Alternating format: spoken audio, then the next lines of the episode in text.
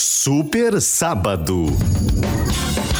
Prazer em ouvir rádio. Parceria Santa Massa e Stock Center.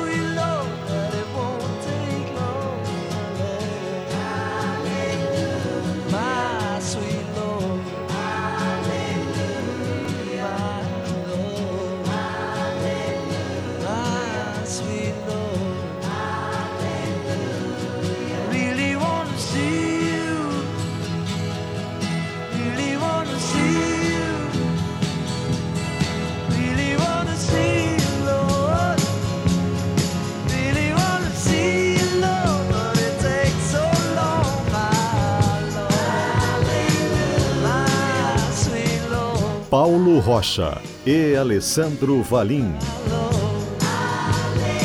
Muito bom dia, está no ar o Super Sábado deste final de semana. Sábado de sol, 23 graus de temperatura em Caxias do Sul. É, Super Sábado veio a Caxias do Sul prestigiar a Festa Nacional da Uva e você não ouviu errado, né? Nós temos uma apresentação diferente neste final de semana, porque é claro, né?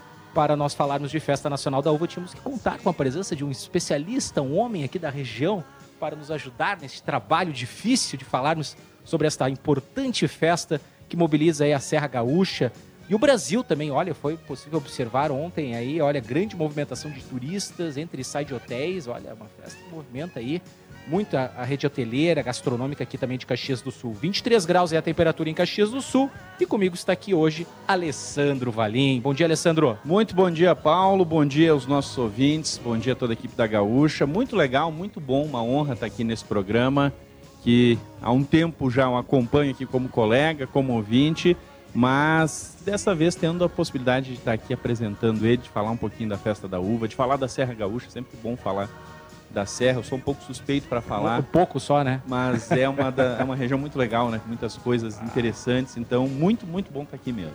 Estamos abrindo com George Harrison, na abertura do nosso Super Sábado, e o nosso homem que está operando a mesa da Rádio Gaúcha, Augusto Silveira. Ai, ai! Falar disso em algum momento, né, Alessandro Valim? Virou um clássico. Né? O George Harrison que estaria de aniversário amanhã, completando 81 anos, abrindo aí com um trabalho solo dele, o primeiro álbum solo após a saída dos Beatles, né? Ele já tinha lançado outros dois trabalhos enquanto ele estava lá no Quarteto Fantástico de Liverpool. Mas esse foi o primeiro álbum, e é o primeiro álbum triplo da história, né? Lançado em 1970, All Things Must Pass, é, demonstrando que George Harrison tinha um monte de ideia boa guardada, mas infelizmente não estava conseguindo escoá-las enquanto estava nos Beatles, né? Diz que na, na, última fase ali dos Beatles, no finzinho, ele ainda conseguiu emplacar algumas coisas, né? Conseguiu Comes the Sun, é. conseguiu emplacar sucesso Something. Nos últimos discos deram um pouquinho mais de espaço para ele, mas ainda é. Pouco perto do que ele tinha de potencial. Bom, o primeiro álbum triplo da história, né? Imagina, é muita coisa esse, esse álbum que nós estamos ouvindo aí ao fundo e fez um tremendo sucesso à época. George Harrison que morreu cedo, né? Morreu aos 58 anos, no ano de 2001, em decorrência de um câncer. Mas é o aniversariante, né? Estaria de aniversário amanhã, 81 anos então de George Harrison para a abertura do nosso Super Sábado. Já aproveito aqui, Alessandro, que eu recebi um recado de ouvinte também de aniversário, que pediu para falarmos no espaço do Super Sábado. É a Najá Inês Reginato Gabriel, que estará de aniversário, está de aniversário hoje, é um pedido da filha dela, Helena. Eles são, elas são lá da cidade de Mata. Então, um grande abraço à dona Najá Inês pelo aniversário. Parabéns, dona Najá. As temperaturas de 23 graus aqui neste momento em Caxias do Sul. Nós temos a temperatura em Porto Alegre neste momento de 27 graus. Nossa, tá aumentando a temperatura, hein? Santa Maria, onde está a nossa gaúcha SM, 24 graus. Pelotas e Rio Grande, Gaúcha, Zona Sul, 26 graus nas duas cidades.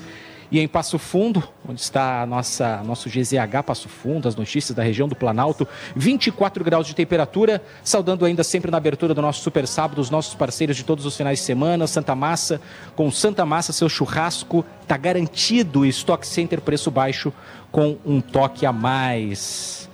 É, em seguidinha a festa da uva estará aberta, né? Aos sábados é a partir das 10, né, Alessandro? Isso, durante a semana, de segunda a sexta, ela abre às 10 da manhã, vai, até as 2 da tarde, aliás, desculpa. Segunda a sexta, às 10, às 2 da tarde. Aí ela vai ah, na, na sexta-feira até mais tarde, até às 11 da noite. E no fim de semana ela abre mais cedo, 10 da manhã, né? Sábado, domingo, é condizente aí com espaço maior de passeio aí pro pessoal. Então, 10 da manhã os portões já abrem aqui. Minha primeira vez aqui na festa da uva, hein? Já admito. E a sua já, né? Ah. Contando a, a infância, vai o quê? Das 24 edições Olha, já foram o quê? Umas 20? Eu, eu tava fazendo a conta aqui, Paulo, de cobertura da Festa da Uva ser a 14 desde Tá. 96. Eu contar de criança, sei lá, umas 20 pelo menos. Ah, né? eu lembro de vir pequenininho aqui no parque de diversões, né? Para criança, óbvio que o que ia interessar mais naquele momento era comer uva e ir no parque, né? Então É. eu lembro de, de vir aqui andar de carrinho choque, de trem fantasma, de Tinha um parque de diversões, que Sim, tem, tem também. Tem, Ah, lá, tá lá no- na parte de trás dos pavilhões, mas tem parque de diversões nesse ano. E para criança era grande atração, né? Aí 96 foi a primeira ocasião que eu pude trabalhar na Festa da Uva, na época na, na transmissão e tal. Como produtor na época das transmissões que se fazia daqui. E depois participando de alguma forma de todas, né? Festa da Uva que é, entrou para a história da TV brasileira, né? Primeira transmissão a cores no ano de 1972, né? Mas falávamos antes também, logo depois teve o segundo evento de transmissão a cores, né, Alessandro? Pois é, porque ele fica um Todo mundo pouco- fala do primeiro, esquece do segundo. É, é normal, Normal, isso na né? vida, né? Mas teve esse evento marcante, que foi a transmissão do Corso Alegórico, né, do desfile aqui da Festa da Uva, lá em 1972, primeira transmissão em cores do país. Mas no dia seguinte, as equipes estavam aqui, né, os equipamentos estavam aqui, e foi transmitido o primeiro jogo de futebol em cores no Brasil, que foi um Caxias e Grêmio. Na época era a Associação Caxias, era uma fusão na época entre o Flamengo e, o, e o Juventude, o Flamengo predecessor do Caxias. E aí no dia seguinte teve a transmissão do primeiro jogo. O Grêmio ganhou, me engano, foi 2 a 1 2 a 0 uma coisa assim. E então teve esse, esse segundo evento também. O primeiro jogo transmitido em cores no país também foi em Caxias. Espetáculo, hein? 1972. É, não, Festa Nacional da Uva aí, um evento que entrou para a história brasileira, né? Em função dessa, desse importante evento e da transmissão a cores, hein? Reza a lenda, Paulo, cantando um pouquinho dos bastidores. Eu, obviamente, não tinha É. nem nascido naquela época, mas das pessoas que acompanharam aquilo. ah, se aguardava muito a primeira transmissão em cores para a TV brasileira, a tecnologia que estava chegando, havia um investimento grande para que aquilo acontecesse. E, digamos, o grande plano era transmitir o carnaval do Rio de Janeiro. De, e fazia todo sentido, né? Claro, Um espetáculo evento visual desse. visual e reconhecido mundialmente, né? Mas aí o ministro das comunicações era caxiense. o ministro Higino Corsetti. É, E aí não se sabe o quanto ele influenciou, mas possivelmente possa ter é uma influenciado. coincidência. É, e aí a festa da uva diria, e os né? eventos aqui de Caxias acabaram sendo os primeiros aí a serem transmitidos em cores, né? A primeira transmissão em si, que foi o desfile, e também o primeiro jogo de futebol, o jogo entre Caxias e Grêmio no dia seguinte. Faço o convite aos nossos ouvintes, né, que eventualmente venham aí à Festa Nacional da Uva, pelo menos entre 10 e 11 horas da manhã, vão poder acompanhar a reta final do Super Sábado. Estamos instalados na bela casa do Grupo RBS aqui para receber os entrevistados, os convidados dos programas, né, porque é uma série de programas que estão sendo transmitidos aqui da nossa casa RBS, que está linda, numa posição privilegiada. Podemos ver aí boa parte do parque, tem uns parreirais aqui embaixo, né?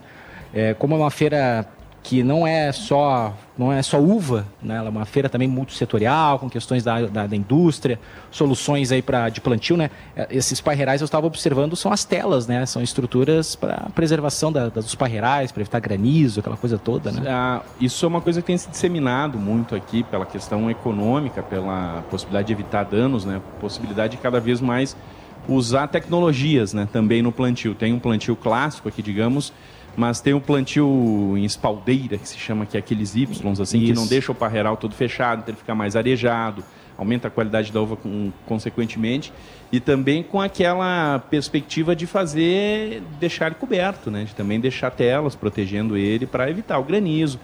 Mesmo assim, mesmo que isso tenha se disseminado, mas ainda não é maioria aqui na região, né, Paulo?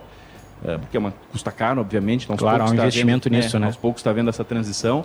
Ainda assim, pelas questões das intempéries, a gente teve uma quebra muito grande da safra nesse ano da uva. Tivemos, né?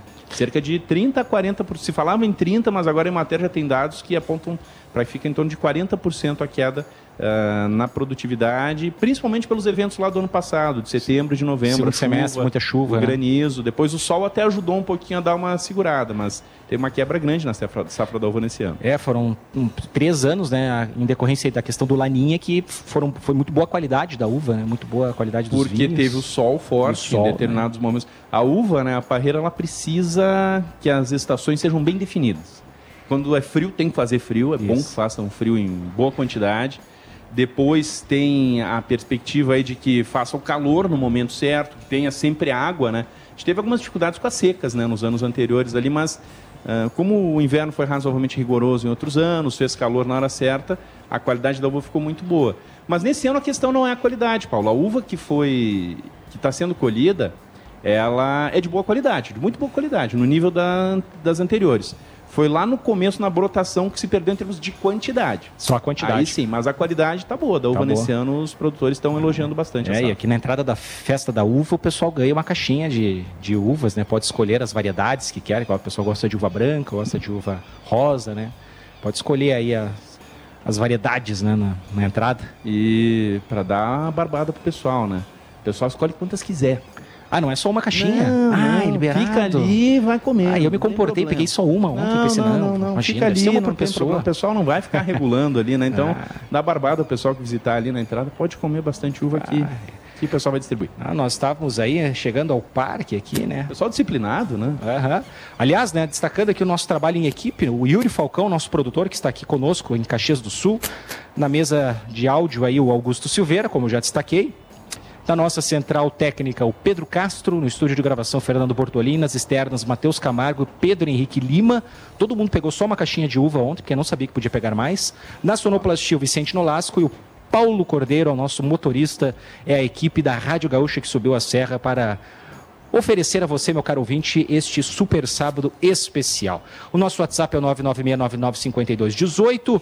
Ah, vamos conversar com um caxiense, né? Começar aqui um longo, uma longa lista de caxienses que irão abrilhantar este super sábado, que é ele, Fabrício Carpinejar, e o seu comentário. Fabrício Carpinejar, bom dia.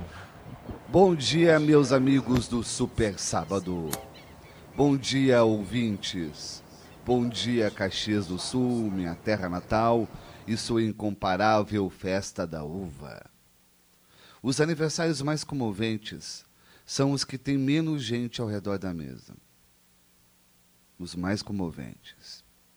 Porque cada um se vira para ser uma multidão na hora de cantar o parabéns. Cada pessoa ali se multiplica para que o aniversariante se sinta amado, para que jamais lamente os poucos amigos daquela hora. E não tem como cantar baixinho se são só três ou quatro pessoas entoando, puxando o coro da tradicional música de felicitação. Eu considero comovente a festa pequena, porque ali tem o esforço do grito, do entusiasmo, para preencher os espaços vazios. O importante no aniversário não é a quantidade de pessoas, mas quem está ao lado. Até porque sempre teremos um revezamento dos afetos ao longo de nossas celebrações. O aniversário não pode ser visto como um julgamento do tamanho da nossa influência, do alcance de nossos laços. No ano você poderá contar com a casa lotada, no outro com a casa discreta. Não é uma balança, não é um julgamento. Eu já passei por aniversários difíceis. Lembro o mais sofrido da minha infância, quando houve o divórcio dos meus pais. Minha mãe completava mais uma volta em torno do sol, mas não existia clima nenhum para a festa, para a algazarra. Meus três irmãos e eu queríamos dar um presente, animar a mãe, motivá-la. E a gente não tinha condições. Crianças, apenas dispunhamos de algumas moedas em nossos cofrinhos. Mas queríamos oferecer para a mãe o nosso máximo, fazê-la sorrir. Então transformamos a casa numa festa junina, com bilhetes, desenhos e declarações de amor num varal estendido pela sala. E, sem dinheiro para comprar uma torta, compramos uma cuca na padaria. Colocamos uma vela na cuca. Apagamos a luz e fizemos uma surpresa. Permanecemos quietos por um longo tempo, de mãos dadas, esperando a mãe chegar de serviço. Quando ela colocou a chave na fechadura, gritamos diante do seu olhar, assustado: Te amamos, mãe!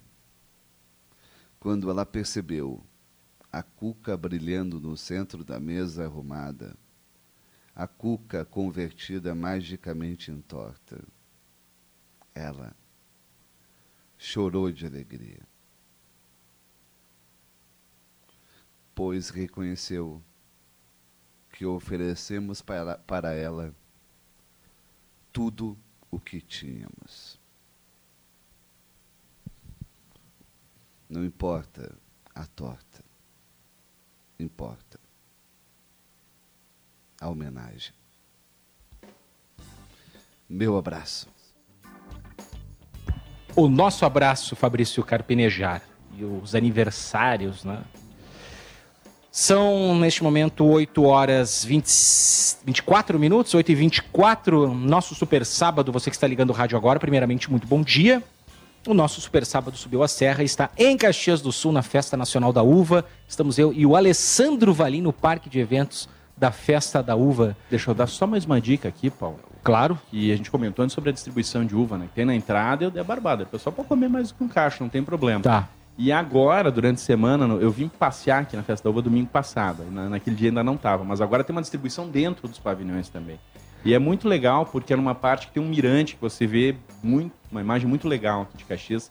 Então, nesse mirante lá, né, mais ou menos no meio do caminho de quem vai fazer todo o trajeto aqui dentro da feira, também tem distribuição de uva. Dá pra comer uva duas vezes. É, olha aí, dá pra comprar na entrada e no meio, no meio do passeio. Exatamente. Aliás, falando sobre o Mirante né, e outras atrações da festa, nós temos aí eh, passeios de helicóptero, tirolesa. O pessoal que acha que é só uma festinha para ficar passeando comendo uma uvinha, dá para radicalizar um pouco, né? Fazer umas coisas diferentes. Sabe que ontem de noite foi transmitido o show dos esportes local aqui da Gaúcha Serra, aqui da, da Casa RBS também. Tem praticamente todos os dias os, os meninos têm feito daqui. E, um deles, o Eduardo Costa, foi na tirolesa. E mais do que isso, ele transmitiu a viagem dele na tirolesa. Nossa, olha aí, ó. E não, e não, Não pipocou, cortou. não Parabéns à equipe técnica. Primeiro que eu achei que ele ia fazer uma transmissão gritando. Não, ele foi descrevendo na boa, né? Eu achei que ia ser Será que ele ensaiou um, antes, ai, hein? ai, ai, aquele É, não, não não, teve- não. É, fazendo mais uma menção. né? Não teve. Aliás, nós temos uvas na nossa mesa aqui também. né? Essas mais de mesa. Essas mais de mesa, É. né? Nós temos aqui a variedade Moscato, Niágara. O que mais? Eu sei que entende mais de Eu uva. acho que tem dedo de dama aqui também, É. é. que é essa maiorzinha aqui e tal. É, nós E temos aí- literalmente mais de mesa. E aí o Eduardo Costa transmitiu a viagem na tirolesa. Eu nunca tinha visto isso, É. Paulo. Eu achei que ele ia fazer uma gritaria, mas não, transmitiu de boa, ah, agora tô descendo. Ah, isso é, isso é o profissionalismo, Profissionalismo. Alessandro. Isso é o cara que se preparou para nesse momento tem que ser tem que ser comunicador sempre, Sempre. entendeu? Então, tem que Eduardo narrar Costa tudo. Tem que dar um mérito pra ele que conseguiu transmitir uma descida de tirolesa aqui na Festa da Uva.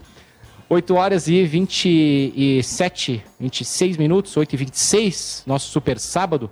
Vamos falar de batalha musical, hein? Vamos. O que, que você acha, hein? Nós Tem a temos ver hoje com a uma. serra, né? Tem toda. Exato, nós pensamos numa batalha né, temática né, que fale com as questões envolvendo a Serra Gaúcha. E.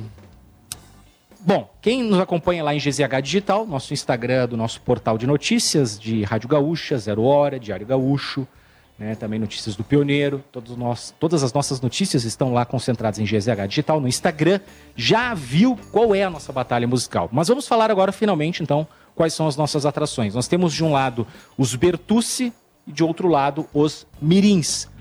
O Ian Tâmbara, nosso cronista dos finais de semana, fala um pouco sobre esses dois grupos, sobre esses artistas, e na sequência eu e Valim vamos abrir o nosso voto. Então, fale aí, Ian Tâmbara. Camisa branca, lenço colorado e uma bota nova e calçadeiro escado. Pelos cabelos, muita brilhantina que tem bate-coxa no salão da esquina. E vou chegando meio ressabiado pelo lusco-fusco deste candeeiro. E no entreveiro busco a tal morena porque me deixei assim enfeitiçado. Olá, bom dia meus amigos, Paulo Rocha, Alessandro Valim e todos que estão ligados na gente em todo o estado e aí também na Festa da Uva. Hoje vamos falar então sobre esses grupos muito importantes para nossa música gaúcha, né? Começando pelos Mirins. Ai, meu candeeiro, se apaga teu. O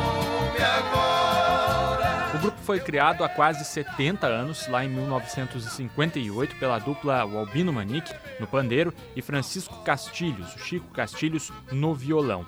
E ainda pré-adolescentes, tinham 12 e 14 anos e se apresentavam num concurso musical de uma igreja em São Francisco de Paula e já nesse primeiro momento surgiu o nome do grupo. Isso porque foi o apresentador do concurso na época, o Jair Teixeira, que decidiu chamá-los de Dupla Mirim. Olha o tranco da morena rosa, rebocada de ruge batão. Olha o tranco da morena rosa, rebocada de ruge batão. E depois o Albino virou gaiteiro. Nas primeiras décadas houve algumas idas e vindas entre os membros do grupo, até que na década de 70 já eram conhecidos não só no Rio Grande do Sul, mas em todas as regiões do sul do país. E em 71, com a presença do Chico, eles lançaram a sequência de LPs Os Mirins e suas canções em três volumes. Já nos tocamos no meio do baile E mais uma volta e uma volta e meia mais um shot e mais uma vaneira Que eu mostro meu valor Já nos anos 80, a música Baile de Candeeiro fez grande sucesso e virou uma das mais conhecidas dos mirins e passou a ser música tema da abertura do Galpão Criolo. E passaram a frequentar o programa na TV. Em 2009, em uma dessas participações, o Albino, um dos maiores instrumentistas de acordeão do Brasil, falou sobre como o estilo dele serviu de referência para muitos outros músicos. Eu tenho dito ultimamente que eu não sou, agora eu não, eu não sou um compositor, eu sou um inventor, que não fica na mesma, né? Eu acho que a gente tem que tentar criar, inventar alguma coisa. E isso que a gurizada, a gurizada que eu digo, os que estão começando a tocar, hoje estão tocando, estão né, moendo a gaita, tocando muito. Então me dá uma, uma alegria muito grande isso aí. Tenho vindo de longe e muito tenho que andar. Por isso peço, patrão, um lugar para pousar. E agora vamos falar um pouco dos Bertucci, que olha, começaram em novembro de 1920, lá quando o Fioravante Bertucci escreveu do próprio punho uma valsa para a amada dele, Juvelina Siqueira. Mal sabia ele que naquele momento, além da conquista amorosa, ele estava plantando a semente do grupo centenário Os Bertucci, que depois foi imortalizada pelos irmãos Adelar e Oneide. A saudade e a tristeza vieram me visitar. A saudade pra me ver tristeza me fez chorar. Os irmãos Bertucci, como eles eram conhecidos, marcaram época e são de uma importância implacável na formação da música tradicionalista. Eles são oriundos aí da Serra e foram responsáveis por trazer e difundir instrumentos como a gaita, que depois seriam os principais itens da nossa música gaúcha, né? E enquanto o Fioravante, que já era músico, passou a ensinar os menores, os filhos estudaram teoria musical e se formaram na área para seguir os passos da raiz da família. Os Bertucci foram os pioneiros na música de baile do Rio Grande do Sul. Se hoje a gente fala em serranos, monarcas, porca véia e até os próprios mirins, é porque esse grupo serviu de base e inspiração. Os Bertucci foram revolucionários. Eles incluíram uma segunda gaita na música de baile, já que então, naquele momento, só se tinha a dupla acordeon e o violão. E os irmãos Bertucci eram quem escreviam as partituras e os arranjos para que houvesse uma harmonia entre os instrumentos. Depois, eles ainda incluíram a bateria, numa época em que mal se tinha microfone ou instrumentos plugados e que tornava o som dos bailes um pouco mais forte. Assim como os mirins, os Bertucci também colecionaram aparições no Galpão Crioulo. Em uma delas que eu encontrei, direto da fazenda deles na Serra, o Adelar relembrou como foi o início da carreira do grupo na rádio, justamente aqui na Gaúcha. Nós fomos lançados em 1956 na Rádio Gaúcha em Porto Alegre, num programa do Maurício Sobrinho na época. Maurício Sobrinho. É, ficamos um mês, um mês a fio, quatro, toda semana nas quinta-feira, nós fazíamos um programa com o Maurício Sobrinho a uma hora da tarde. Chego cedo e não vou embora. Eu vim aqui pra namorar. Tô de olho naquela morena e não vou sair sem ela levar. Bom, pessoal, no meu voto de hoje, como já dei um spoiler aí na batalha, na crônica, na descrição, eu vou acabar ficando com os Bertucci, porque compreendo que sejam de grande importância, talvez a principal, principal grupo eh, nessa origem da música tradicionalista, para depois servir de influência para vários outros, inclusive para quem eles duelam nessa nossa batalha de hoje, que são os mirins. Então, para mim, pela importância histórica e musical na nossa formação da música tradicionalista, para mim os vencedores de hoje devem ser os Bertucci. Quero saber o que os nossos ouvintes vão dizer. Um abraço, pessoal. Valeu, Iatâmbara. Um abraço. Nosso cronista, o homem que apresenta aí o currículo, o LinkedIn dos artistas da nossa batalha musical às 8 horas e 34, 33 minutos, 8 e 33. Ah, você que é visita, Alessandro Valim, quer começar votando, abrindo o seu voto? Bah, obrigado, vou ter essa honra, Paulo. E assim, como característica na batalha musical aqui do Super Sábado, ela é uma batalha difícil, né? É, não, tem que ser, tem que ser parelho o É, negócio. porque são grandes artistas que são escolhidos, né? Sim. Então, hoje de novo, né? É um voto difícil, é um voto Tá. complicado, mas eu vou por dois aspectos aqui para justificar meu voto. Eu vou votar nos Bertucci. Tá. Por uma questão Bairrista? Também. Eu vou dizer essa depois. É. Bertucci são de Caxias, embora haja um pouco de controvérsia nisso. Tem a né? questão de serem de distrito É, de Criúva. Os Bertucci são originários de Criúva, né? O território de Caxias é um território muito grande. né? Apesar de hum, ter acontecido alguns desmembramentos, do que era a antiga colônia Caxias, Aham. mas ainda ficou um território grande. E a área de Criúva, que pertence a Caxias do Sul, onde nasceram os Bertucci, eh, ela, quando eles nasceram, ela pertencia a São Francisco de Paulo. Certo. Depois ela foi anexada a Caxias. E é uma região que ela é culturalmente diferente do que a região aqui mais central. Aqui a gente tem a cultura mais italiana, aqui da, da- na sede do município, no interior, aqui ao redor da sede. Agora, Criúva tem mais a ver com os campos de cima da serra.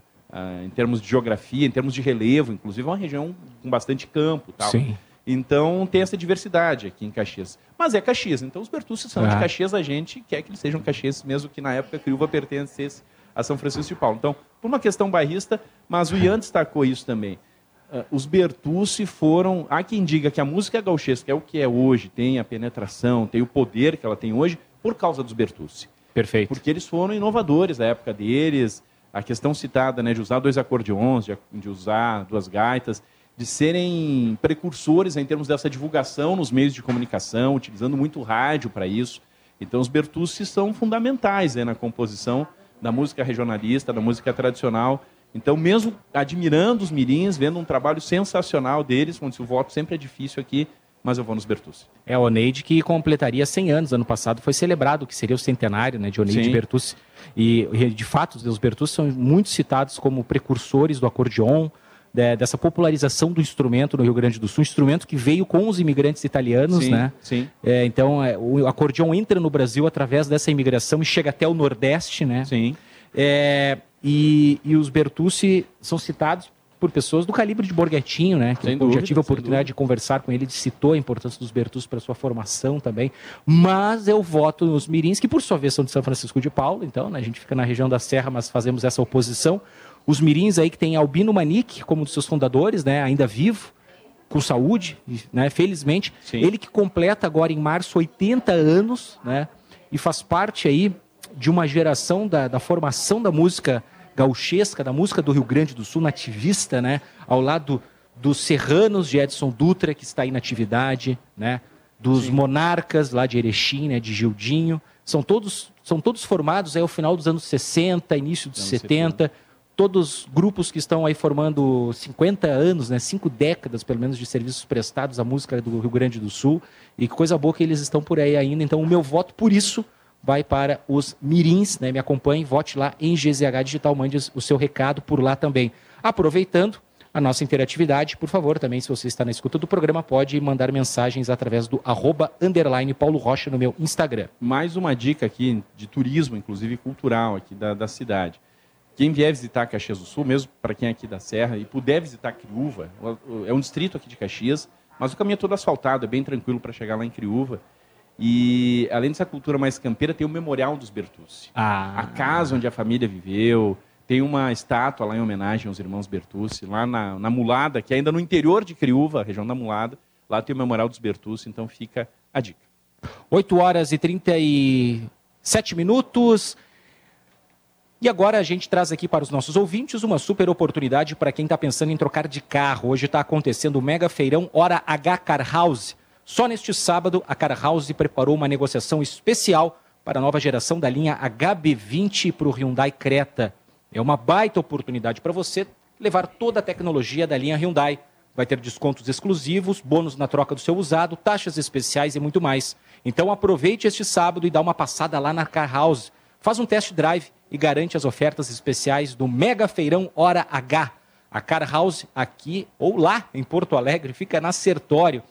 5270 e tem Car House Hyundai também em Santa, Santa Maria, Santa Cruz, Osório e em Lajeado. Em uma nova loja super moderna que abriu nesta semana ali na RS 130.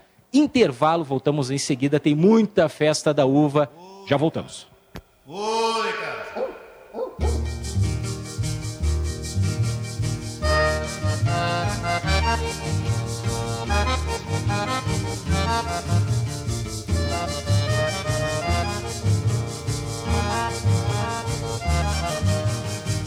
Tenho vindo de longe e muito tenho que andar.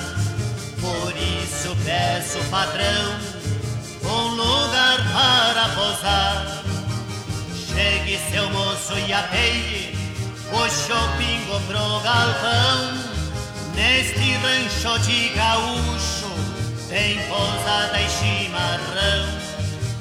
Oh, de casa, oh, quanta alegria se sente quando alguém nos recebe. Oh, de casa, oh, de casa. E no dia seguinte a jornada prossegue.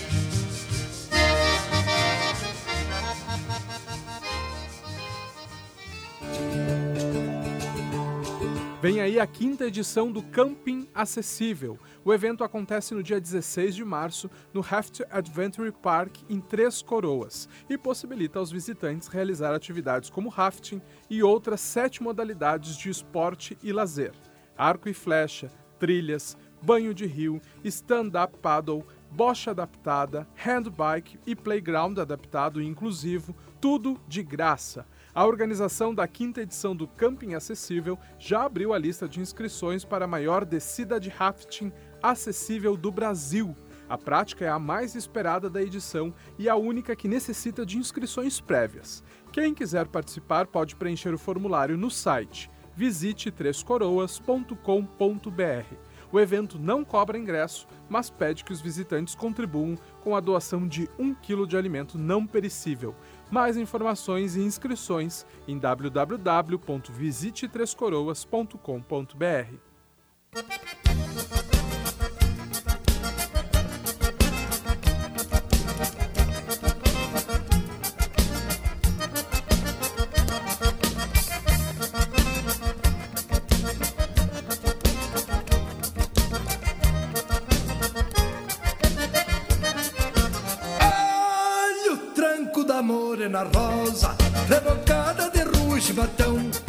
Olha o tranco da morena rosa, rebocada de ruge batão.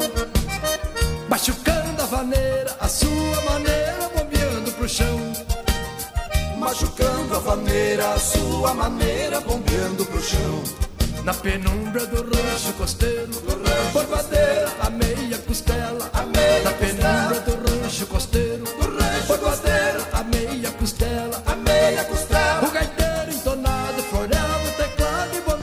Estamos de volta com o Super Sábado, diretamente da Festa Nacional da Uva. Subimos a serra e estamos eu e Alessandro Valim, né? Porque nós tivemos que chamar um craque de Festa da Uva aqui para nos ser a nossa assessoria técnica, né? Alessandro. Aliás, quais é as redes sociais, Alessandro? Nós estamos postando fotos dos nossos bastidores aqui. Na- no meu Instagram, então, Alessandro Valim 77. 77. No nascimento, é. Valim. Isso. Com M no final, M de... M, M de mamãe. M de mamãe. Stock Center, preço baixo com toque a mais. Santa Massa com Santa Massa, seu churrasco está garantido. Neste momento nós temos uma bela manhã de sol aqui no Parque da Festa da Uva. 26 graus de temperatura em Caxias do Sul, 27 em Porto Alegre, Santa Maria 25, Pelotas 27, Rio Grande 26, em Passo Fundo 24, sinal marcou 15 para as 9. Vamos acionar o trânsito, saber como está se movimentando a cidade neste momento. Nosso repórter desta manhã, Leandro Rodrigues. Bom dia. Bom dia, Paulo. Bom dia a todos. Bom dia para quem acompanha o Super Sábado. Um sábado muito bonito que está levando gente, como se previa, a pegar a freeway em direção ao litoral. A gente está cuidando especialmente esse movimento, mas é um movimento que bem fica bem mais abaixo do que a gente via em finais de semana anteriores e até, ah, claro, aqueles grudados nos feriados como o do Carnaval. Um final de semana dentro da média, como costuma chamar e está chamando a CCR Via Sul. Previsão de hoje, 35 mil veículos irem para o litoral norte. Isso é metade dos dias mais intensos que a gente teve em finais de semana passados. Então, o que a gente vê agora é uma freeway que tem um movimento parelho de ida para o litoral, com 30, 35 veículos passando nas praças de pedágio. Isso é um movimento super dentro da capacidade da rodovia, não chega nem na metade do que se espera de capacidade de limite para o tráfego fluir sem problema. Então, o motorista está pegando uma boa freeway em direção ao litoral. Claro que se for nesse horário agora vai encontrar um pouco mais de companhia. Se for a partir do meio-dia, início da tarde, tarde, aí fica bem melhor, bem mais baixo o movimento por lá. Atenção porque, claro, depois na volta no domingo vai ser a mesma coisa, na mesma pegada, né? Vai ser o trânsito que vai aumentar eh, no final da tarde, depois vai ficar mais aliviado para quem voltar no horário mais próximo da noite. A gente tem também chegada à capital pela 290, pela, pela própria Freeway 116, tranquila. 116 está um pouco mais ah, trancada na altura do Vale dos Sinos. É um trecho que tem obras, claro, bem menos do que um dia útil, mas o motorista vai encontrar um travamento por ali, tanto para ir para o interior quanto para voltar para a região metropolitana a partir ali de Novo Hamburgo. Paulo. Valeu, obrigado, Leandro Rodrigues. Nossos ouvintes também participam, mandam seus recados através das nossas redes sociais, arroba Paulo Rocha. Seguimos com Festa Nacional da Uva, na sua 24ª edição. É, bom, quer apresentar aí, Alessandro Valim? Vamos Estamos aí com a, com a corte, apresentar. A corte é que está o comando da festa da Que uva, é né? quem manda na Vamos festa, né? O, as chefes de Estado e o chefe executivo aqui da Isso Festa da Uva, né? que legal. O presidente Fernando Bertotto da Festa da Uva está com a gente. E a corte, né? As soberanas, a rainha Lisandra Melo Quinari, as princesas Eduarda Rosarim Menezes e Letícia de Carvalho estão com a gente aqui nessa manhã. Que é a simbologia da Festa da Uva, né? A escolha da rainha que acontece desde os primórdios, lá da terceira edição, se não me engano. Ah, Aconteceu a escolha da primeira rainha lá nos anos 30, ainda, quando a Festa da Uva começou. E é uma tradição pelo símbolo que a rainha tem de representar, de estar junto à comunidade, de estar junto às crianças, a todas as pessoas fazendo a simbologia da festa da uva, Paulo. Faz um sucesso, né? Essa questão da corte, né? Principalmente sobre as crianças. Eu vejo que o pessoal pede para tirar foto, né? É muito legal essa, essa, esse cartão de visitas, né? Essa Não, coisa virou- de atrair a Isso é que é o legal da festa da uva. A gente tem dezenas de festas semelhantes aqui na região, pelo estado como um todo. E, e as rainhas existem em quase todas essas festas, né? Essas festas, rainhas, princesas, enfim, seja qual for a simbologia que seja dada. Isso nasceu a partir da festa da uva. É uma tradição criada a partir da festa da uva para ver como ela tem uma influência, inclusive, sobre o que é feito aqui na região, o que é feito no estado, né? Presidente, bom dia, bem-vindo ao Super Sábado. E como é que está aí a avaliação até o momento dessa 24ª Festa Nacional da UFA? Bom dia, uma satisfação estar com vocês aqui da Gaúcha. A avaliação nessa primeira semana aí, nos primeiros 10 dias, é super positiva. O público tem comparecido em peso, obviamente durante a semana um pouco em menos volume, mas no final de semana e quando o tempo está bom, como tu colocou, o tempo bom traz muita gente para o parque. Não só no parque, mas como nos desfiles também, né, que tem, tem agradado o público. E a gente tem a expectativa que esse final de semana a gente passe as 50 mil pessoas também aqui dentro do parque. É muita gente. Qual é o desafio de manter uma festa que tem a sua tradição, tem, digamos assim, é, aquilo que não pode mudar né, pela tradição e a- o, também o desafio de se renovar para atrair, principalmente quem já vem, né? Quem já vem todos os- a cada dois anos, no caso na Festa da Uva, né? Como é que se faz essa curadoria, digamos assim? Olha, tem uma diretoria, aliás, várias diretorias que cuidam de- das áreas da festa. Ah, o grande desafio sempre é trazer o público jovem, né, a criança, porque a gente está sem uma renovação na história da festa da uva. Muita gente acha que a festa da uva é sempre a mesma coisa, que ela tem que se modernizar, mas são coisas ah, da nossa essência de cultura italiana, né? A gente não tem como mudar isso a história. É assim, a gente cabe a nós ah, va- ah, valorizar e mostrar para o visitante aquilo que a gente tem do mais simples, que é o que o pessoal gosta de ver. Então, por isso que a Vila dos Distritos é um dos, dos momentos mais visitados aqui, né? um dos cenários mais, mais visitados na festa, e porque ele mostra a simplicidade da nossa raiz, da nossa tradição. Mas, ao mesmo tempo, a gente tem que trazer muita inovação, muita tecnologia. Nós temos os simuladores, né? Que atraem esse público jovem também. E aí tu consegue inserir eles, ó, tem a modernidade, mas assim, ó, o, meu, o teu avô surgiu aqui, era assim que funcionava, a gente comia isso. Então, e- e- essa é a interação que a gente procura fazer com o visitante para ele ter o, o início né, da, nossa, da nossa colonização e depois o futuro, aquilo que tem de melhor aí na, na cidade E de até Caxias. colocando, né, presidente, a gente está falando para todo o estado, então o, o modelo da festa é uma festa comunitária, né? São pessoas da comunidade que se juntam para fazer a festa. O presidente não é remunerado, por exemplo. Ah, se juntam, faz uma comissão. O, o Bertotto é o presidente da comissão comunitária que comanda a festa da uva. Tem a empresa que é dona dos pavilhões que cede os pavilhões para que a comissão organize. Então, é um desafio em termos de realização, de organização do evento desse tamanho. Desafio financeiro muito grande, né? É um, é um trabalho enorme, né? Sem dúvida nenhuma, mas é bacana porque o, eu sempre digo, né, a Festa do Uva ela é a maior festa comunitária do Brasil, onde, como o Valim colocou, a gente eh, se doa para a festa, né, assim como as meninas também, a corte que vocês salientaram, ou seja, todo mundo está envolvido nesse processo de concepção e de realização da festa, o engajamento eh, da comunidade como um todo. Então as pessoas vão se agregando, vão ajudando naquilo que podem, obviamente depois vão eh, acontecendo as contratações normais, porque isso aqui é um negócio, né? A gente sempre diz, é um negócio, é um, evento que movimenta mais de 250 milhões de reais na economia de Caxias do Sul. Então esse é o espírito mesmo, é a gente ir se doando e fazendo a festa acontecer, né? A partir da escolha das- do trio, afinal, e aí a festa vai se desenvolvendo, mas esse trabalho dura cerca de um ano. Lisandra, rainha da Festa da Uva, bem-vinda ao Super Sábado. Tudo bem? Tudo certo, muito bom dia, muito obrigada por nos receberem aqui, uma honra. Como é que é ser festa, a rainha de uma festa, ser a, a, a festa que teve a primeira das rainhas da- de todas as festas do Rio Grande do Sul? Ah, é muito significativo, né?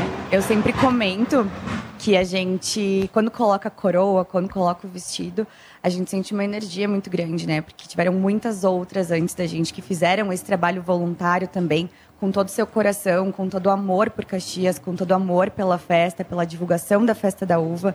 São mais de 90 anos de história, né? Então tem muito significado em estar aqui hoje representando a Festa da Uva. Não, E uma questão interessante, né, Elisandra, e que a gente citava aqui, o Paulo citava antes, a identificação da comunidade, né? Ah, é interessante ter um retorno de vocês de como as pessoas recebem vocês, né? Seja quem é aqui de Caxias, quem é da região, que tem esse contato mais próximo, mas quem vem de fora, quando vê vocês, assim, qual é a reação, como é que as pessoas se comportam perante vocês? Ai, a reação é sempre as melhores, né? A gente recebe muito carinho, tanto dos visitantes aqui da cidade, quanto dos nossos turistas.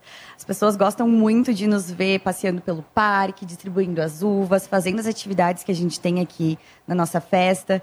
E é muito bacana, porque eles comentam: ai, que lindas, olha só as coroas, os vestidos, reparam muito nos detalhes. Então, chama bastante atenção, a gente consegue estar cativando né, o nosso turista de uma forma bem bacana. Aliás, estão impecáveis, né? Que horário vocês acordaram hoje para se maquiarem? Porque vocês estão já prontas, né? Com o vestido, com a maquiagem, com a coroa. Não é porque você está aí na rádio que estão de qualquer jeito, né? Não, e elas Que- têm que- o, o depois a escolha foi em agosto, né? E aí acho que um mês, um pouco depois é apresentado, são apresentados os trajes oficiais, né? Quando E- meninas concorrem com o traje específico que elas escolheram lá para concorrer. Depois elas recebem os trajes e tem toda uma paramentação que tem que ser feita, né?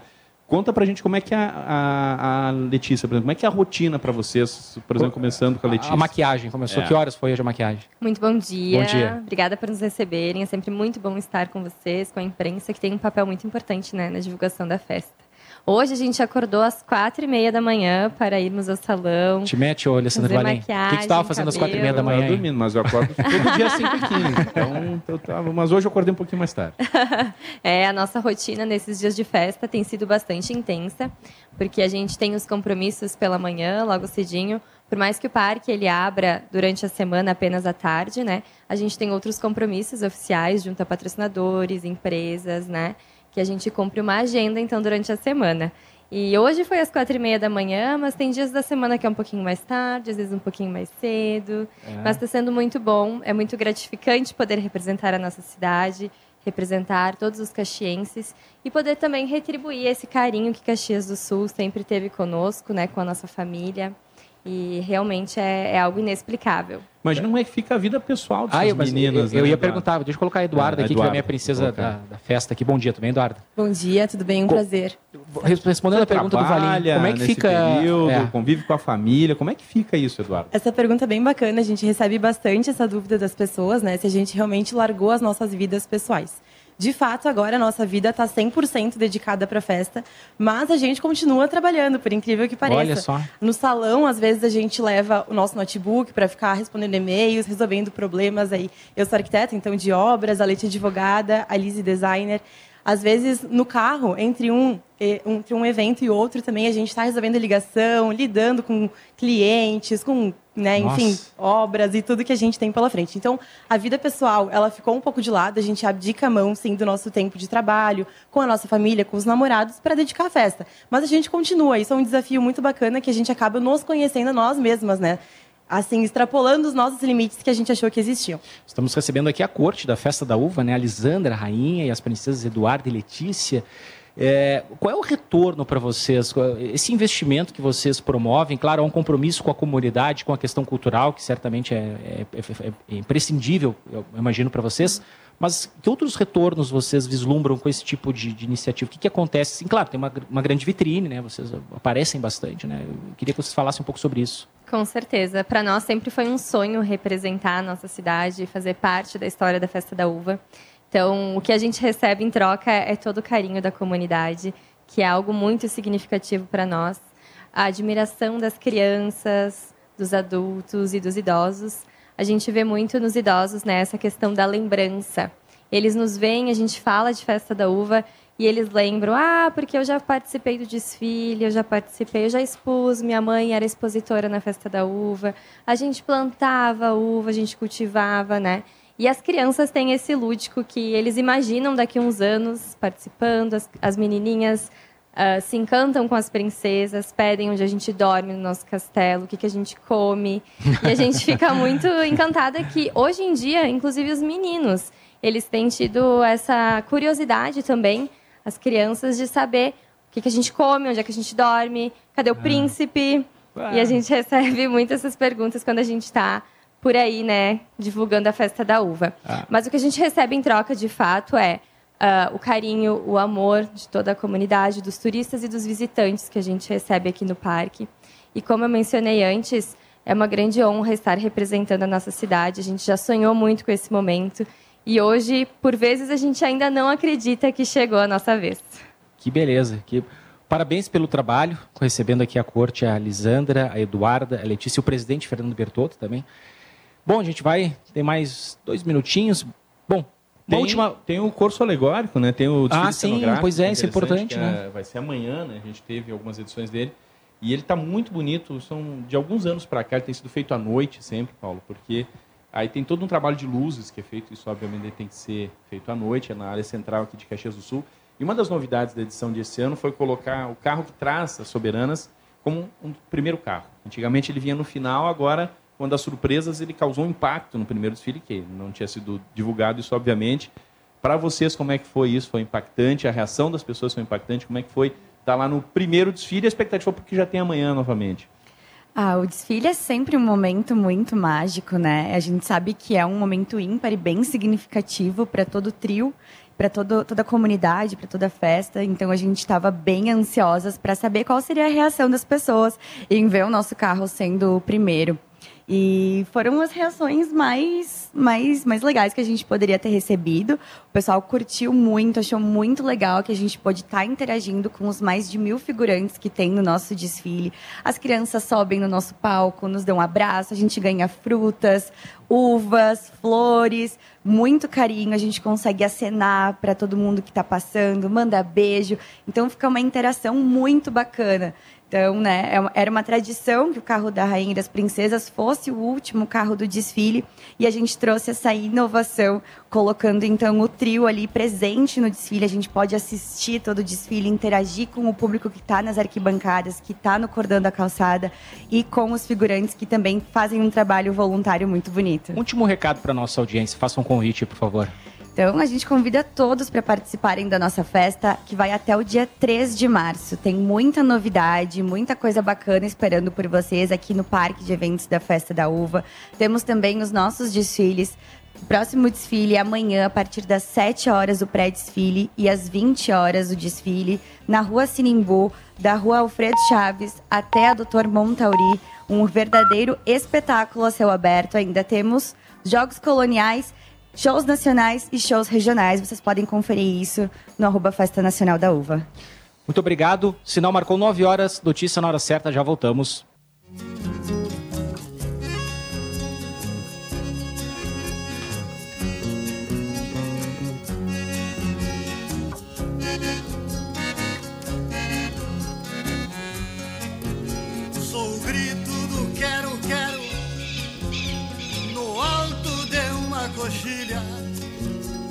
Sou herança das batalhas da epopeia farroupilha. Paulo Rocha e Alessandro Valim. Atravessando picada. É, estamos de volta, diretamente da 24ª Festa Nacional da Uva, Super Sábado que subiu a serra, está aqui em meio aos parreirais e todas as demais atrações deste grande espaço do Parque Nacional aí, do Parque de Eventos da Festa Nacional da Uva, né? São quase aí, ou cerca de 370 metros quadrados de área, mais de 400 expositores, um monte de atração. Hoje tem show nacional, tem a Loki, Felipe Rett, né? E aqui no Super Sábado a batalha aí, né? Os Bertucci versus os Mirins. Olha, tá parelho, hein, Paulo? Como é que está aí, Tá Alessandro? 56% para os Bertucci, o meu voto, os Bertucci, né? Os caxenses, né? É, os Bertucci. Tá aparelho porque tu estás na frente, né? Ah, Só tô mas perdendo tá essa. né? 56 a Ah. 44, mas pô, os mirins, né, merecem tempo ainda? todo o nosso respeito, mas eu vou de os Bertucci hoje. Deixa eu aproveitar e destacar rapidamente, porque essa menção aos Bertucci me remeteu a um projeto que está sendo capitaneado por alguns nomes aqui do Rio Grande do Sul. Me lembro até do Diego Dias, lá do Beatles no Acordeon, né? Que é um projeto que, de, de instituir o chamado Caminhos do Acordeon, de oficializar o pedido de patrimônio histórico do acordeon no Rio Grande do Sul, né? Uh, iniciando em maio aí durante o mês do Dia Mundial do Acordeon, né, com realização de eventos comemorativos na Serra Gaúcha, participação de artistas, celebrar de alguma forma, no- botar no calendário uh, do nosso estado, né, o, o Dia do Acordeon no Rio Grande do Sul, né. É, lembrando, nós falávamos aí na abertura do programa, né, toda a história deste instrumento que veio da Itália, trazido pelos imigrantes, da, daqui do Rio Grande do Sul foi para todo o resto do país. É, tem aí ah, Santa Teresa, tem Bento Gonçalves, tem Caxias do Sul, tem todas as cidades da Serra em meio a, a- a esse processo. E depois, a partir daí, também né, a menção ao nome dos, dos irmãos Bertucci. Então, é um projeto que está, está rolando e torçamos para que vingue esse projeto, né, dessa instituição, dessa data, eh, do- e celebrando a importância do acordeon para a história do Rio Grande do Sul. 9 horas, 9 minutos, hora do esporte. Gustavo Manhago, bem-vindo ao Super Sábado, bom dia. Tudo bem, Paulo Rocha? Tudo um abraço para ti, um abraço para o Alessandro aí. fazia tempo um que- abraço Bom dia, para os nossos ouvintes. Fazia um pois tempo é, que nós não nos falávamos, né? faz, faz, faz menos de 24 horas, né? Mas É. tudo bem. E... Tudo bem, né? Paciência, fazer o quê, né? Tem que falar comigo de novo. Tem, tem. temos, temos que nos aturar, né? Ô, Paulo Rocha, Alessandro, o, o Grenal é amanhã, mas como vocês estão em Caxias aí na festa da uva, deixa eu chamar os jogos de hoje, da dupla Caju aí no Campeonato Gaúcho, né? Nós temos às quatro e meia da tarde. É. Quatro e meia da tarde, Alessandro Juventude Brasil de Pelotas, lá no estádio Bento Freitas, transmissão da RBS TV. E também no mesmo horário, quatro e meia da tarde, Caxias e Avenida no Centenário, o segundo jogo do Argel Fux e o Caxias tentando se consolidar na zona de classificação. O Juventude hoje pode garantir matematicamente a sua passagem para as quartas de final. Hoje também tem Guarani São Luís lá em Bagé. E amanhã o clássico Grenal. É a décima e penúltima rodada da fase classificatória. Vamos para o Grenal 441. Eu falei há pouco aí no Gaúcha hoje que considero o Inter favorito. Ele joga em casa, normalmente quem tem o clássico como mandante tem uma pequena vantagem. O Inter tem um time mais montado já desde a temporada passada, agregou algumas peças, principalmente no banco de reservas, ou seja, o Cudê passa a ter opções também em caso de problemas com os titulares, enquanto que o Grêmio está se montando, o Grêmio está se fazendo para a disputa da Copa Libertadores a partir do mês de abril. Reforços ainda estão entrando, não sei se o Diego Costa vai para o jogo amanhã. Eh, João Pedro Galvão, que é o titular hoje, não dá resposta. Talvez seja melhor até jogar com o Diego Costa eh, descontado fisicamente do que insistir com o João Pedro Galvão. Mas talvez o Renato também esteja pensando mais adiante. É um Grenal que sim encaminha alguém para a vantagem de decidir em casa os jogos de mata-mata, mas ainda não é aquele Grenal que vale taça, não é aquele Grenal que os jogadores deixam tudo em campo em busca de um título. Poderemos ter logo ali, quem sabe no mês de março, início de abril, as duas finais com mais um clássico Grenal. Então talvez o Renato também pense nisso na hora de utilizar o Diego Costa. Assim como o Inter deve pensar nisso em usar o Rocher, goleiro Pois que é. não joga desde o ano passado, né, Paulo? Com esse problema de, de fissura na costela e que não jogou nenhum minuto nessa temporada. Então será que vale a pena daqui um pouco, só por ser um Grenal que ainda não decide, forçar uma entrada do goleiro para que corra algum risco de piorar a lesão? Então também todas essas questões aí devem ser pensadas por Cudê e Renato e que tenhamos um clássico realmente decidido dentro de campo, na paz, fora de campo, os torcedores se comportem. E eu convido a todos aí para que acompanhem aí a super programação da Gaúcha neste domingo a partir de nove e meia da manhã no Domingo Esporte Show e só vai terminar lá meia-noite com um bate-bola no canal de GZH no YouTube. Ou seja, vai ter Grenal. Ah, dá aqui um pau aí nesse domingo, Paulo Rocha. É, muito Grenal na gaúcha. Valeu, Gustavo Manhago. Abraço. Abraço, bom final de semana. A gente se vê aí no meio-dia da Gaúcha. Esportes ao meio-dia com Gustavo Manhago. Falando para Santa Clara, seu churrasco pé de queijo coalho Santa Clara, CIERS, Unir Ideias Move o Futuro, liquida Elevato, preços arrasadores até 3 de março. Curiosamente, até 3 de março, que é quando acaba a festa da uva, né? Visite uma loja e aproveite. 26 graus é a temperatura neste momento aqui em Caxias do Sul. Cleocum, bom dia. Bom dia, Paulo. Bom dia, Alexandre. Alessandro. Bom, Bom dia, dia, pessoal. Cleo. Ah, tá um É, sol bom aqui em Caxias, viu, Cleo? Tá bonito o dia, hein? Não, todo o estado está assim. Aliás, todo o estado está mais quente do que Caxias. Também é bom a gente saber isso, né, Tia? Porque as temperaturas andam muito altas. 28 por aqui, a caminho dos 29, rapidinho. Então o pessoal fica atento aí com o aquecimento que domina o interior do estado. Chama atenção o aeroporto de Pelotas, também já com 27. Então a gente tem um aeroporto. Quem é que Aqui Bagé, Bagé ainda está com 25. Bagé não subiu muito a temperatura. Mas Uruguaiana, que ontem teve 37, já está com 28. Então, quer dizer, mais uma tarde quente em todo o estado do Rio Grande do Sul, mais uma tarde com temperaturas entre 32, 33, até essa marca aí dos 35 ou 37, principalmente esse aquecimento maior na fronteira oeste. Tá tranquilo o tempo para hoje. Ah, vai ter uma pancada de chuva? Vai, mas pancada de chuva no verão, especialmente no período da tarde, depois de um calorão, faz parte da rotina. Então o pessoal fica atento. Uma pancada de chuva hoje à tarde, depois à noite cai um pouquinho a temperatura de novo e aí já dissipa essa pancada de chuva. Então o pessoal que está envolvido com o carnaval de hoje à noite aqui em Porto Alegre está com o tempo tranquilo. O pessoal que está subindo a serra também está com o tempo tranquilo, porque vai com o tempo seco e volta com o tempo seco. Pode pegar uma pancada de chuva aí, mas é pancada de chuva fraca que não necessariamente vai ser nos pavilhões, vai ser em algum ponto da serra. E a tendência é de a gente manter para o período aí de amanhã uma situação muito parecida. Tem pancadas de chuva, amanhã cede um pouco a temperatura para algo em torno de 30 a 32 graus e a expectativa fica para as pancadas de chuva, que também são fracas no domingo. Segunda para terça, principalmente terça, um tempo bem mais chuvoso em todo o Rio Grande do Sul. Paulo e Alessandro. Valeu, obrigado, Cleo Kuhn.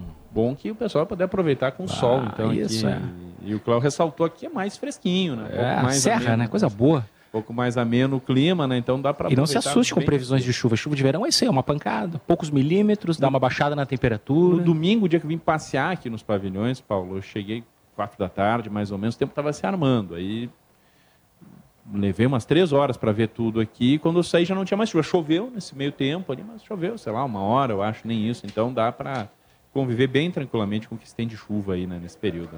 Aliás, né, a- aqui a- o, o espaço né, desses cerca de 370 metros quadrados de área da festa são 60 metros quadrados de área coberta. Então, é, tá, tá bem equipado também. Se eventualmente der uma chuva rápida, o pessoal se abriga. Toda a parte do evento da exposição é coberta, né? Para quem não- nunca teve aqui nos pavilhões, tem três pavilhões, tem o centro de eventos, tem o pavilhão 1, o pavilhão 2, é tudo coberto, né? Obviamente.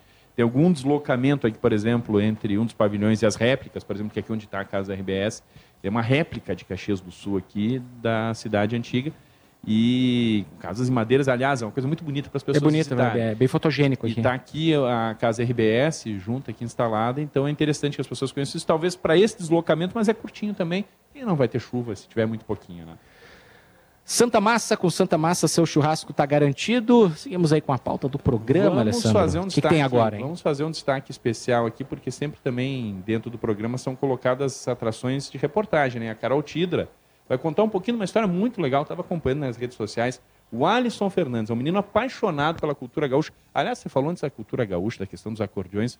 Caxias do Sul é a capital nacional dos CTGs, sabia disso? Olha só. Tem um projeto na Câmara Federal, inclusive, que está tramitando, acho que é do deputado Pompeu de Matos, para estabelecer Caxias como. Tem mais de 90 CTGs em Caxias do Sul, Ah. entidades gaúchas, tal, gauchescas, eh, porque tem essa mistura de culturas muito interessante aqui em Caxias, da cultura italiana, com essas outras regiões aqui que são também de Caxias, como Criúva, que eu citei antes. Tem a questão da migração, Caxias é uma cidade de migrantes, né? Então vem muita Sim. gente dos campos de cima da serra, da campanha para cá. Então tem uma cultura gaúcha muito forte aqui, né? Capital Nacional dos CTGs, Caxias do Sul, por um projeto estabelecido não é lá à toa Câmara que nós Federal. estamos falando aí sobre batalha musical, né? Nós temos Bertucci, nós temos os Serranos, nós temos os Mirins. Sim, todas com uma, uma raiz muito forte. Lembrei disso porque a gente vai falar- trazer aqui a reportagem da Carol Tidra, que fala sobre o Alisson Fernandes, um menino apaixonado pela cultura gaúcha, viralizou nas redes sociais com os vídeos dançando as músicas tradicionais. Muito legais os vídeos do Alisson. A gente vai conferir mais detalhes nessa reportagem da Carol Tidra. Super Repórter. Um, dois, três, quatro, cinco, seis e sete. Um, dois, três, quatro, cinco, seis e sete. Os pares vão marcando e logo desvirando. E a prenda do meu lado faz voltinhas pela mão. Com um cabelo comprido, uma boa desenvoltura e super expressivo enquanto dança, o Alisson Fernandes, de 11 anos, virou um sucesso nas redes sociais. Se você já buscou danças tradicionais no Instagram ou no TikTok, tem uma grande chance de ter passado pelo vídeo do gauchinho.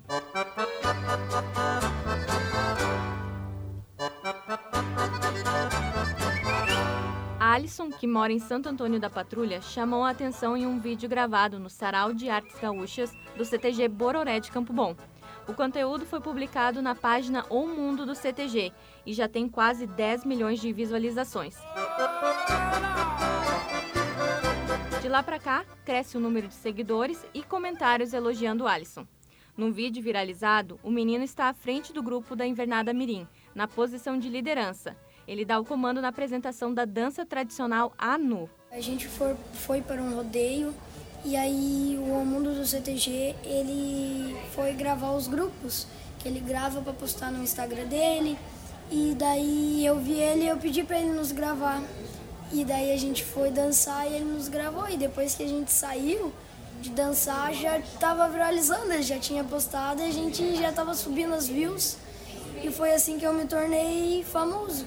Eles viram eu de cabelo grande lá, se empolgaram comigo e foram me seguindo. Segundo a mãe de Alisson, a empresária Naira da Costa, o sucesso do menino é em partes por causa do cabelo longo e muito por causa da sua desenvoltura. Durante a dança, o menino usa uma vincha em couro cru trançado para segurar o cabelo. A ligação dele com as danças vem de bastante tempo, conforme a mãe. Ela frequentava o CTG Patrulha do Rio Grande para acompanhar a filha mais velha em apresentações e ensaios enquanto esperava o menino. Eu engravidei e comecei a frequentar mais o CTG. Comecei a frequentar. Daí eu sempre conto pra ele que eu grávida, quase ganhando, eu levava uma cadeirinha de praia, sentava lá no, perto do palco, ficava assistindo eles dançar. Então eu digo pra ele que é, ele sapateia já desde a barriga, né? Porque se criou lá dentro depois, Sim. né? E Alisson concorda com a versão da mãe. Bom, desde a barriga da minha mãe, ah, minha irmã já dançava, né? Eu ficava na barriga da minha mãe, minha mãe ficava olhando minha irmã. E aí quando eu nasci, eu ficava na volta vendo minha irmã dançar. Só que eu não queria dançar e a minha mãe insistiu. Mas hoje foi a melhor coisa que eu fiz na minha vida. Entrar pro CTG, começar a dançar, foi muito bom essa sensação. Depois de viralizar o vídeo, muitas pessoas começaram a seguir o menino nas redes sociais, que é monitorado pela família. E ele não parou por aqui. Também entrou na trend de dançar as coreografias tradicionais na praia. E agora está aprendendo a chula e já mostra os primeiros passos nos vídeos. Para o futuro, Alisson quer seguir aprendendo e dançando e já compartilha o sentimento pela cultura gaúcha. Bom, a dança para mim significa algo muito grande, assim. Desde quando eu comecei a dançar, eu adorava participar dos rodeios, dos ensaios e até hoje me, ah, me dedico muito, tanto para rodeios, para ensaios e faço amizades dentro do CTG. O CTG significa algo muito grande para mim. A gaita vai gemendo meu coração, querendo maricota mais faceira das chinocas do rincão. Para quem quiser dar uma conferida nos vídeos de Alisson, é só buscar nas redes sociais O Mundo do CTG, com a edição de Vicente Nolasco para o super repórter Caroline Tidra. E todos vão cantando a marcação. Valeu, obrigado, Carol Tidre. Essa matéria está lá em GZH para acompanhar os vídeos desse pequeno Alisson ali, né, que faz suas apresentações nas suas invernadas. Muito bonito, muito Porque é bonitinho os impressionante, vídeos, estava né? olhando os vídeos do Alisson, ele é, por exemplo, lá na hora que ele está dançando lá com os grupos, ele é o menorzinho é, de todos os meninos lá que estão dançando, das meninas, mas é ele quem puxa a galera, é ele quem dá o tom, quem dá... É realmente um fenômeno das redes sociais, da cultura gaúcha, uma coisa muito, muito legal, Paulo. Isso aí.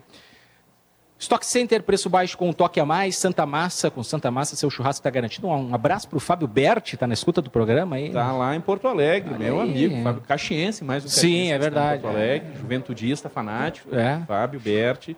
Tá na nossa escuta, tem um monte de gente na nossa escuta aqui no estado todo. Depois vamos fazer a lista dos abraços. Ah, manda, manda, exatamente, vamos dar a lista dos abraços aí. Então, bom, tem atração musical já chegando aqui no nosso, na nossa casa RBS, da Festa da Uva. O Rafa Gubert e a Tita Sachê. Saquete. Saquete. Muito bem, bem-vindos. Obrigado pela presença. A gente que agradece. Eles Muito estão bom aqui, estar aqui com vocês. Estão aqui porque é de vocês a apresentação da música oficial da, da Festa da Uva, né? É, na verdade, é uma música que foi composta pelo Éder Bergosa, que é nosso parceirão, assim, é um grande músico aqui, e nós temos o privilégio aí de ser os intérpretes da música. E como é que funciona? Nós estávamos falando fora do ar, mas eu acho que vamos retomar aqui esse- essa, esse- essa conversa muito legal dos bastidores, porque é uma competição para essa letra, há um edital, alguns quesitos do que, que deve aparecer nessa letra, né? E, e eu queria. E da briga, né, pessoal. Como é que é essa história aí? ô? Não, sempre sabe que sempre que é tem um né? concurso dá sempre uma tretinha, né? o pessoal sempre tem um pessoal que não aceita muito o resultado, né? Mas isso aí é uma tradição E eu já estou acostumado, já é a quarta vez, eu acho que eu, que eu tenho a, a honra de ser o intérprete da, da, da música tema, então eu já estou meio que acostumado com o chororô, né?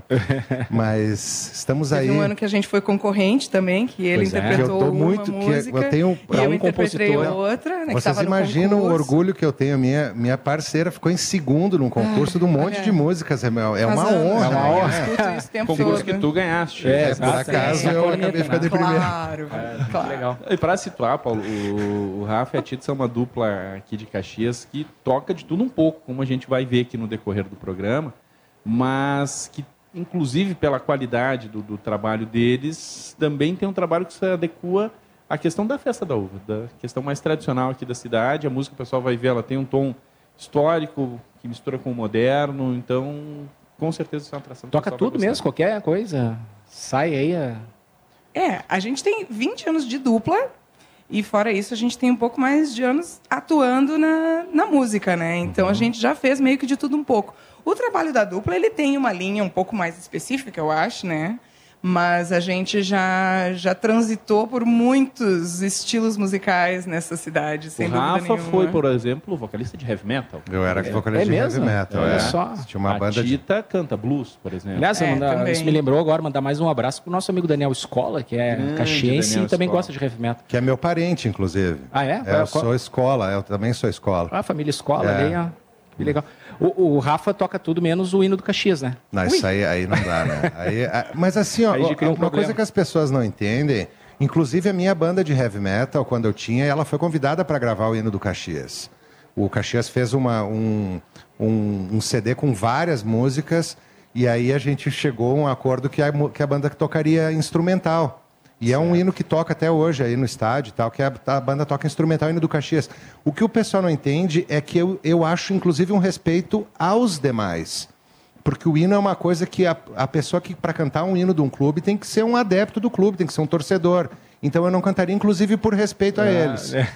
A eles. Uma boa desculpa, né? Boa, boa, a boa. eles. Ele tem um argumento, né? torcedor ouvir, bah, o cara que tá cantando isso aqui é juventude. Não, é respeito, É é ruim, respeito. claro. Eu acho que o hino é uma coisa sagrada. O hino do clube de futebol é uma coisa sagrada. Mas o Eu- interessante é que não houve veto na banda, né? Você não exerceu o poder de veto, deixou a banda tocar, só disse, não, eu não vou cantar, deixa Não, o não te, é, foi, eu tive, Não eu tive que bater o pé assim, os caras, não, não tem nada a ver. Eu digo, não, para Tá. vocês talvez não, mas vocês não entendem nada do que isso se trata. Tá. Isso aí não, não vai dar, isso não rola. Vamos de música, então? Vamos nessa. O tema do, da festa da uva? Pode ser. Vamos fazer o tema. O Rafa Gubert e a Tita Saquete. Pra quem veio de tão distante, hoje é tempo de celebrar a vida das gentes do mundo que fizeram daqui seu lugar.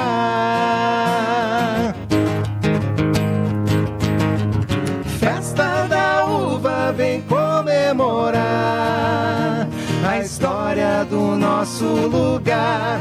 Vem pra Caxias, vamos cantar e da mesma canção partilhar.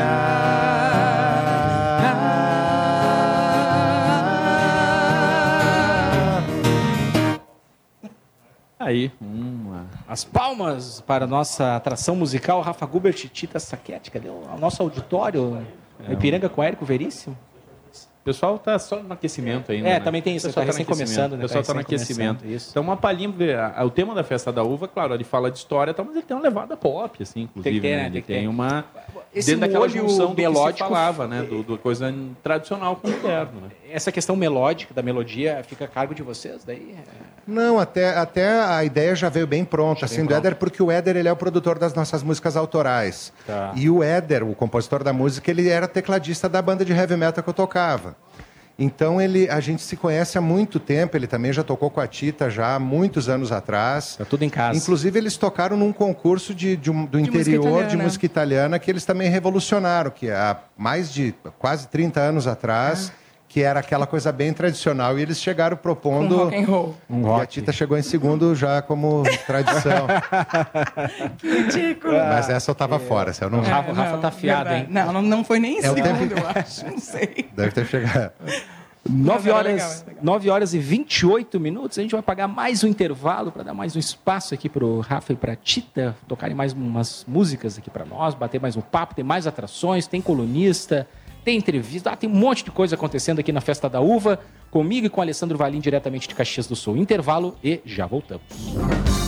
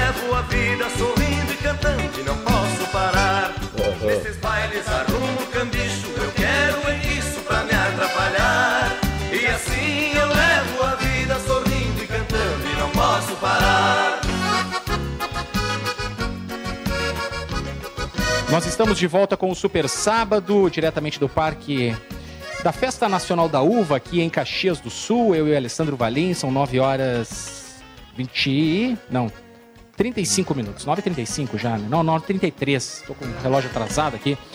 A temperatura neste momento em Caxias do Sul está se elevando, temos, temos sol, uma- aliás, uma bela manhã de sol, tempo aberto. Me, olha, pouquíssimas nuvens no céu, 28 graus a temperatura, aliás, 26 em Caxias, 28 em Porto Alegre, temperatura de 26 em Santa Maria, 27 em Pelotas, 27 em Rio Grande, 26 em Passo Fundo.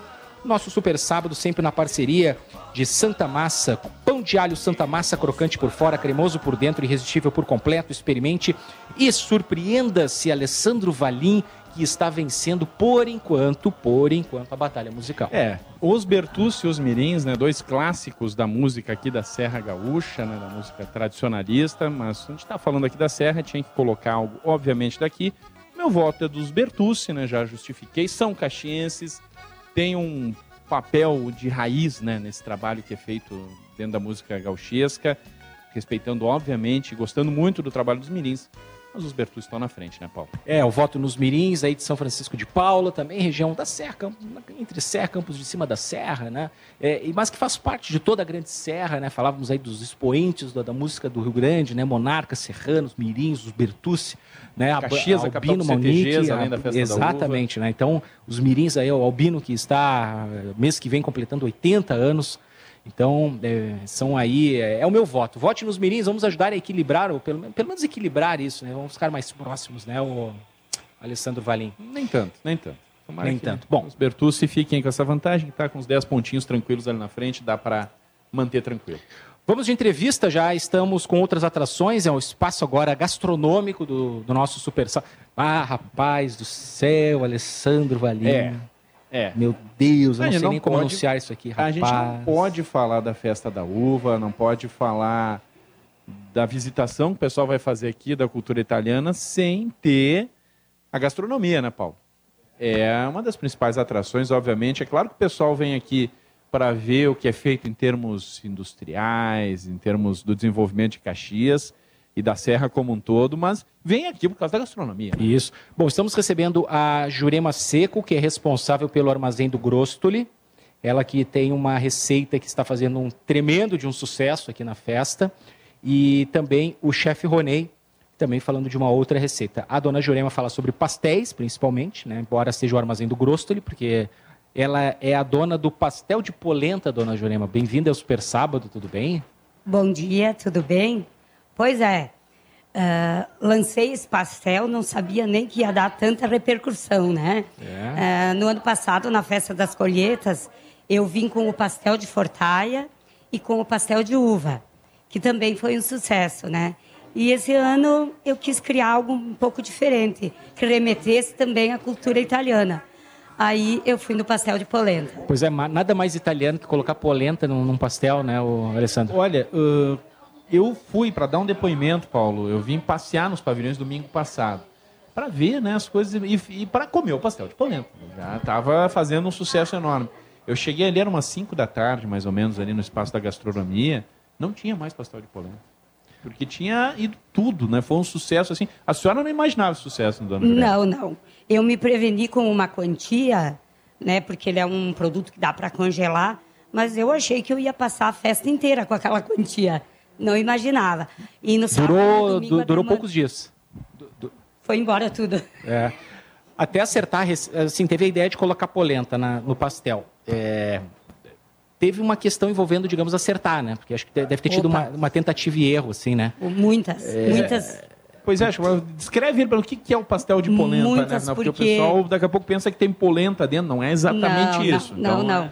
Ah, a farinha de milho, tu sabe que é uma farinha que não dá liga, né? Sim. Então tu precisa misturar outros ingredientes para que tenha liga. E eu queria desenvolver ele com o máximo de farinha de milho possível para rechear ele com queijo, porque ele é recheado com queijo, né? Uhum. Mas f- tentei muitas vezes, muitas vezes, errei muitas vezes, até que, olha, se eu te disser, mais de dez vezes eu fiz essa receita. Bom, conosco também está o chefe Ronei, que do seu lado ele vai falar sobre pizza, né? Alessandro? sempre é bom, né? Sempre. É, a pizza de salame com geleia de uva. Chefe Ronei, bom dia, tudo bem? Só a gente tem que... Vamos... Da gaúcha? Agora sim. Agora lá, sim, agora bom sim. dia. Tava- Deu? Agora deu? Deu. Então, ah, em primeiro lugar, é- é, eu me senti muito gratificado de estar participando, de ter sido convidado para participar da, da Festa da Uva. Né? Eu sou de Bento Gonçalves, né? eu tenho a minha pizzaria em Bento Gonçalves. E eu fui desafiado a criar sabores ah, típicos né? para que conseguisse cair nas graças do, do- dos participantes da, da Festa da Uva. Então, ah, eu elaborei uma pizza que eu nomeei como Festa da Uva, né, a qual já está no meu cardápio, inclusive. Vai ficar fixo agora. Vai ficar fixo, porque está saindo muito bem, o pessoal está gostando. Que é uma combinação agridoce, né, com uma base de molho de tomate e queijo mussarela, um salame italiano, finalizando com um queijo brie e uma geleia de uva. tá? Então, é uma combinação que ficou bacana, que o pessoal tem gostado bastante. E a outra pizza que eu elaborei também é, é uma pizza bem que os gringos gostam mesmo, né? Que é a base de molho de tomate, queijo mussarela, rúcula fresca, presunto parma. Como você pode ver aqui tem o presunto parma em umas trouxinhas, né? Ah, raspas de limão siciliano, raspas de queijo grana padano, que dá uma quebra bem bacana no, no paladar, e finalizando com redução balsâmica. Então, é uma pizza que, para confessar para vocês, é a que mais sai, é a italianíssima, né? E logo depois vem a festa da uva. Ah, todas elas preparadas com muito carinho, com muita dedicação e seguindo padrões de fermentação, de maturação que proporcionam para o cliente uma leveza muito grande no momento do consumo. E a pizza é um prato que ele é muito polivalente. É só ver as dezenas, centenas de tipos de pizza que existem, né, Ronê? Então é um prato que dá para criar, né? Você Exato. teve que, claro, utilizar tua criatividade aí, utilizar teu conhecimento, mas é possível dar uma viajada na pizza e olha, eu não experimentei as duas, vou experimentar, obviamente, daqui a pouquinho. A gente está com as duas aqui, né, Paulo? A Eu italianíssima. estou fazendo neste momento É. um vídeo para as redes sociais, colocar ali em arroba underline Paulo Rocha, Depois eu vou mostrando colocar aqui o da- o da- pastel, também, né? o- as pizzas, porque por mais que a gente descreva, né? Rádio é, som e descrição é não adianta. é a E imagem e o cheiro. É, a assim, gente está tendo essa ah. possibilidade aqui. Mas a pizza, ela propicia isso, né, Ronê? Você é especialista da área de criar, de viajar, de buscar coisas diferentes, né? Então, a minha formação foi na Itália e, e na Itália esse tipo de combinação ela não é muito bem aceita, né? Porque eles são muito do, do básico, do Clássico, tradicional, isso. né? O brasileiro, E- normalmente, quando ele pega pratos é, estrangeiros, a gente dá uma Exato. carregada nas coisas. Exato, Para mim exato. fica bom, tá? Não tô reclamando, mas é, É. é bem isso, né? Para se dar o exemplo, o agridoce na Itália não, não, não procede, né? E aqui no Brasil é um Um, um prato que cada vez vem ganhando mais espaço, então a gente precisa Eu vi uma abrasileirar, um né? espanto, Rony, de um italiano que veio aqui conhecer o rodízio de pizza. Ele ficou injuriado, ele não gostou, porque ele achava que era meio quase como ofensa a pizza, né? Que... Ainda mais, ainda mais quando viu ketchup e maionese na mesa, né? Maionese. Então... Eu vi esses dias um vídeo de um japonês num café colonial em Canela. É, o cara também espantado que vai frango, vai um monte de coisa num café da manhã, né? Num café colonial, no caso. É, é- Mas é- que bom abundância, que, né? que a gente tem essa perspectiva, né? De poder usar mais esses ingredientes. Olha, e- as duas estão muito bonitas, mas a de salame com Tá, tá, uva... com a uva. Tá. Dona Jurema, quantos pastéis já foram comercializados? Olha, eu ainda não, não contabilizei bem, né? Mas eu acho que eu já estou lá perto dos 3 mil. 3 mil pastéis. É. O de Nossa. polenta. O de sol de polenta. Sol de polenta, hein? E tem o pastel de fortaia, assim, Paulo. Eu, no domingo não tinha o pastel de, de polenta, mas tinha acabado de comer o pastel de fortaia. Exemplo, o que, que é fortaia, né? Para quem está nos ouvindo, né? Fortaia é um omelete reforçado, por isso do forte, né? Do fortaia, que era uma comida que o pessoal fazia na colônia para de manhã cedo, Pra normalmente, lida depois, comer, né, no Para ir para lida, tal. para ir para a roça e tal. Então fazia uma fortaia para ter uma base forte ali de alimentação. E a senhora teve a ideia também de colocar a fortaia dentro do pastel, né? Sim, só que a fortaia eu asso ela no forno. Não, não, ela não é na frigideira, né? Porque ela assada, ela fica mais enxutinha, ela tem É, fica frita também duas saborzinho vezes, né? Diferente, é. né? E triturei e coloquei no pastel. Eu vou pegar Muito bom também, isso foi o que eu experimentei. Eu comi ontem o de fortaia também com salame, com, o- com ovo mexido. ficou- é um omelete, um omeletão, assim. É, dá para dar a receita do pastel de polenta? Não. Segredo Foi industrial. muito difícil. Foi muito difícil achar essa liga. Por enquanto, vamos deixar assim, né? Depois a gente vai, vai vendo o que pode fazer. É, e das pizzas, qual é o maior sucesso da festa da uva? É a que está saindo mais, chefe Rony? Qual é o sabor que está É, saindo tá mais? saindo mais é a italianíssima, A italianíssima. que é essa com presunto parma. Tá. Depois vem a festa da uva, que não tem como não, não sair. Que é a de salame com, Isso. com geleia de uva. É, e aí depois vem calabresa, vem copa com figo, que também é uma combinação muito boa. É, então a gente tentou montar um cardápio com a maior quantidade de sabores que remetem à, à cultura italiana. Tá certo. Bom, e o pessoal, o, o, o pessoal daqui da região está consumindo mais os pastéis, tem curiosidade? Quem vem de fora, ou todo mundo está aparelho, todo mundo está experimentando? Como é que tem sido o retorno do público aí? Quem é que tem sido mais ah, ousado em experimentar os produtos diferentes que cê- vocês têm feito? Olha, eu recebi muitos turistas de fora, não só aqui da região. Eu recebi pessoas de lá de Fortaleza, de Bahia. Ontem até recebi dois casais da Bahia, pessoas que têm curiosidade de vir experimentar algo diferente, né? Ah, o que é o pastel de polenta? Me explica, eu quero experimentar. Não só pessoas da região, mas de fora, muita gente, muito turista. E a curiosidade aqui também, do italiano. Ronei, para ti. Olha, para mim, a- a- esses sabores diferentes é mais os turistas que querem realmente provar. Uhum. O pessoal daqui, justamente por já, já ser do seu cotidiano, um salame, um presunto parma, a rúcula, né, eles acabam indo pelo tradicional. Mas os turistas, em sua maioria, querem provar sabores diferentes. Qual é a sua favorita? A minha? É. A minha favorita é a italianíssima. A italianíssima. E a dona Jurema, qual é a. Dos seus quitutes aí, qual é o seu favorito? Eu gostava muito, o meu favorito era o pastel de uva, Tá, né, pastel, quando pastel eu de uva. desenvolvi. Mas agora eu- o meu favorito é o pastel de polenta. Tá orgulhosa da, da, da Ah. receita. Que legal. Tem mais aqui, ó. Tem cuca de uva aqui também. É, tem uma Brostoli. cuca de uva, né? É. Que ela é feita com, uma, com um cremezinho, que ele tem um toquezinho de vinho também. E esse sonho aqui também, eu desenvolvi um creme que ele é feito com o suco da uva. Creme do suco da uva. É. O grosso é o clássico. O né? grosso ele é o clássico, mas uma receita ainda da minha mãe. Aquela receita dos italianos antigos. Sabe aquele grosso ali perfeito, assim, né. Paulo? Olha, na medida da maciez, do Sequinho. sabor. assim, Isso. bah, é o grosso ali da Dona Jurema. Da dona Jurema. Vamos aproveitar que nós estamos falando sobre gastronomia e convidar outra caixa caxiense Outra para caxiense. entrar no programa aqui agora, Vamos lá. que é Lela Zaniol, Truque do Chefe, quadro Destemperados agora no Super Sábado. Fala, Lela. Não? Bom Seguidinha dia, tem- Super Sábado, Ah. todo mundo que nos acompanha nos finais de semana da Gaúcha com as dicas e receitas de destemperados. Eu sou Lela Zaniol e hoje é um dia muito especial. Super Sábado diretamente de Caxias do Sul, a minha cidade do coração. Nasci em São Marcos, mas ainda bebê já fui para Caxias do Sul, onde eu tenho as minhas lembranças de infância, lembranças de adolescência. Meus pais moram em Caxias do Sul, então é uma cidade que sempre que eu posso eu vou. Uma cidade onde eu tenho muitos amigos, muitas, muito, muito carinho mesmo, e a festa da uva fez parte da minha história. E hoje eu trago uma receita que também faz parte da minha história, que tem tudo a ver com essa festa linda, que é o sagu com creme.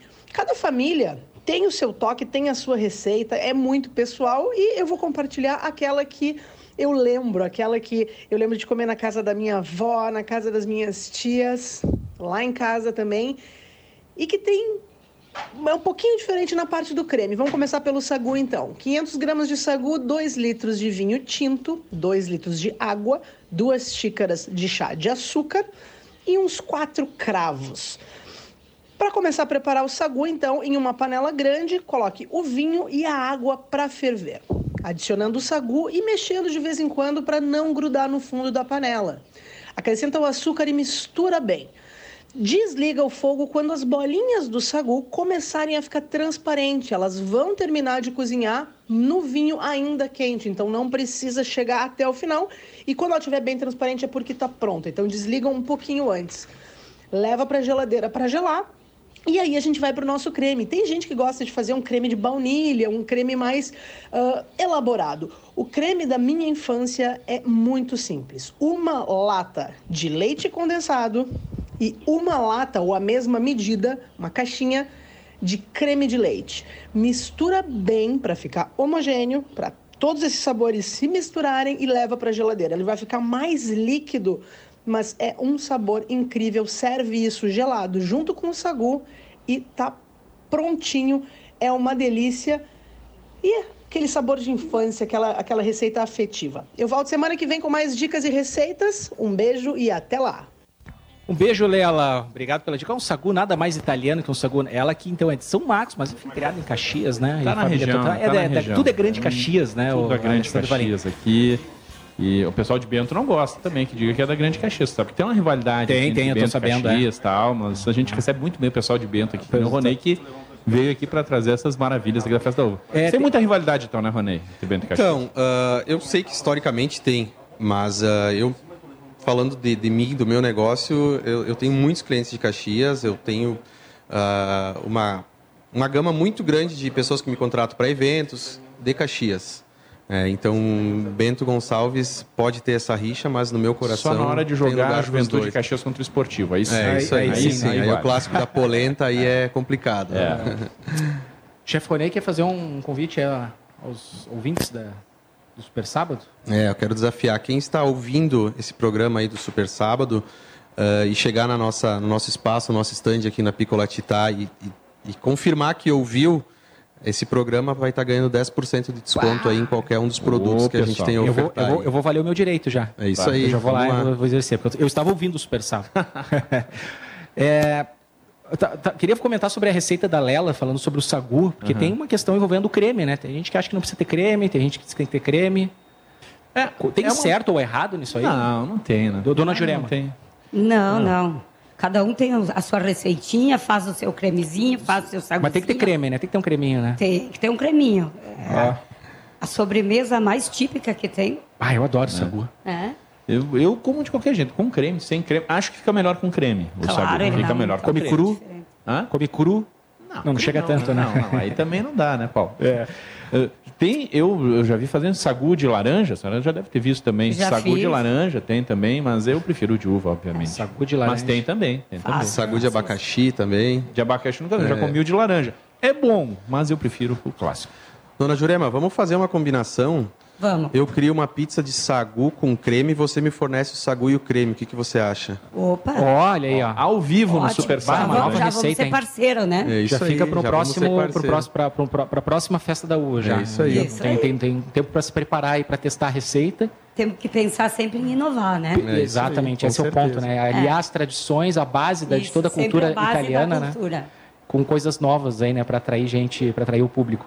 Dona Jurema Seco, responsável pelo Armazém do Grostoli, e o chefe Ronei, que fala da pizza de salame aqui conosco no nosso Super Sábado. Uma pausa para uma música com a com o Rafa e com a Tita, por favor. Só quero dizer antes que meu voto é sagu com creme e meu voto é nos Bertucci. Eu sou do sagu com creme também.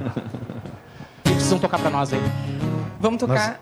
Vai. Não, vamos tocar Vira-Lata Caramelo, que é uma música que a gente se inspirou no nosso Vira-Lata Caramelo, que na verdade vive comigo, mas é nosso. Ah, isso ressaltando que a, a Tita e o Rafa, eles tocam covers, tocam temas específicos, mas tem as músicas autorais deles Isso, também. exato. E essa é uma música de vocês, né? tá, no nosso, tá no Spotify, é Nosso Som o nome do, do, do, do- do- do primeiro trabalho nosso.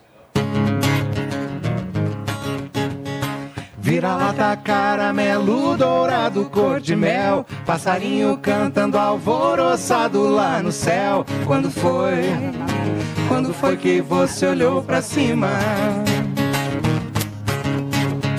Formigueiro correndo atarefado num balé. E de longe já se sente o aroma do café. Quando foi, quando foi que você olhou pra muito?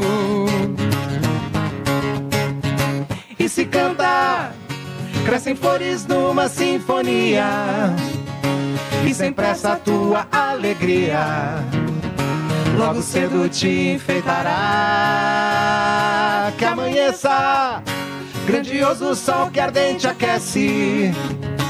E a chuva cai na parceria Colorindo o céu do dia a dia Aí. Rafa Gubert e Tita Saquete, aqui no nosso Super Sábado, atração ao vivo musical. Olha que programa que está incrível. Quero mandar um abraço. Tá uma delícia esse programa, Tá uma né, literalmente uma delícia. É. Quero eh, mandar alguns abraços aqui, né? Eh, a Cris está na escuta do programa, votando no Sagu com creme. Eh, a Magali Fogaça também. Tem uma tá outra batalha, agora a gente criou uma outra batalha. Criei né? outra batalha. É, uma batalha musical, batalha gastronômica. Não, mas né? Por, por enquanto tá ganhando fácil o Sagu Ah, com sagu creme. com né? creme, essa aí não tem, né? É, não, então. E deixa eu ver aqui, a Magali na escuta do programa, são alguns dos primeiros recados. Quero Eu tenho aqui, deixa eu mandar uns abraços aqui também. A Vera está nos ouvindo lá em Arroio do Sal, está na praia, está ouvindo a Gaúcha. Para o Fábio Berti aqui eu já mandei abraço. Para o Rubinho Pires está na escuta. O Paquito está na nossa escuta aqui. Ah, quem mais aqui? Tem um monte de gente aqui me mandou recado no meu WhatsApp pessoal. Ah, depois eu vou achar todo mundo aqui. Mas tem Ah, muita eu- gente ligada aqui no Super Sábado. O Rocha lá de, de, de Nova Santa Rita lá, tá mandando ah, um abraço, um ótimo final de semana. Consulado do Grêmio de Nova Santa Rita ligado na Gaúcha, ele vota nos Mirins de São Francisco de Paula, é um voto para os Mirins. Que beleza. A dona, a dona Jurema queria dar um recado aqui da localização ali para o pessoal. é que acha? É, para quem está aqui chegando nos pavilhões, quem chega aqui nos pavilhões, Paulo, quem é aqui mais da Serra já, já vai saber, mas a gente está falando para todo o estado, então a gente ressaltar. O pessoal vai entrar aqui, a- o portão aqui onde entram as pessoas, vai passar pelo centro de eventos, onde está a exposição que tem ali mais as. ah, tem a exposição das uvas, obviamente, a primeira questão são as uvas. Depois tem as indústrias de Caxias, tem a feira agroindustrial ali, isso no centro de eventos. Depois vai passar pelo espaço ali que tem espaço da moda, espaço Tendenza, eh, vai passar pelo espaço das vinícolas ali, e depois aí vai chegar na praça de alimentação, é no pavilhão 1 já. O pessoal vai seguindo o fluxo que vai acabar lá na praça de alimentação. lá. Mas é no pavilhão 1 e está identificado lá o local onde tem a, Sim, tá o- os identificado. produtos de vocês, dona Jurema. Está identificado com as placas agora e fica bem do lado do palco 1, no pavilhão 1 do lado do palco 1. Então tá. não tem como se perder. E as pizzas também estão ali, Ronei? Então, as pizzas estão entre o pavilhão 1 e 2 no espaço Piccolatità, coincidentemente ao lado do palco 2. Então você vai curtir um showzinho no palco 1, comer um pastel de polenta e vem pro palco 2 Comer uma comer uma pizza feita na hora. Muito legal. Isso, feito na hora, né? Exatamente. Feito na Pizza hora, feita não tem nada- Tem pão feito na hora. Tem um prato que tá fazendo muito sucesso. que O pessoal fez um, um prato ali de polenta brustolada, né? Polenta Ah, na eu chapa. vi a matéria no Pioneiro Com essa salame, com queijo ali. Tá servindo aquele prato ele feito na hora ali também. Então tem muita opção gastronômica aqui da coi- das coisas típicas aqui da região. É isso aí.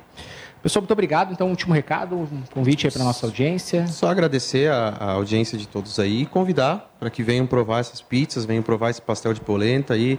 Dona Jurema, um carisma muito grande, um grande prazer em conhecer você também. Muito obrigada. E vamos, vamos curtir a festa da uva com pizza e pastel de polenta. né? É. Dona Jurema. Muito obrigada, obrigada pela oportunidade aos ouvintes, né, que estão aí nos escutando e dizer que é pessoal vir que tem de tudo que é coisa boa, tem a pizza, tem o pastel, o pastel também é servido quentinho na hora. E daqui dois anos nós voltaremos e teremos a pizza de Sagu. Pizza de Sagu. Lançada aqui no desafio, Sábado. lançada aqui no Super Sábado. Essa. Missão dada, missão cumprida, né, Dona Jurema? Missão cumprida. Muito obrigado, Gostei de então, a Jurema e o chefe Ronei. Um pouco de batalha musical, seu Augusto Silveira, por favor, para... O que, que vamos tocar? Bota os Bertucci primeiro, então. Isso aí. Para votar, como é que faz, Alessandro Valim? Vai lá em GZH Digital, né? GZH Digital escolhe os Bertúcio ou os Mirins, né? A Isso. gente tá trazendo, tá falando aqui da Serra, então está trazendo músicas de grupos aqui da Serra, né? Grupos que trazem a cultura gaúcha, que é muito presente aqui, assim como a cultura italiana. Eu voto nos Bertúcio e o Paulo tá votando nos Mirins. Isso aí, nos Mirins.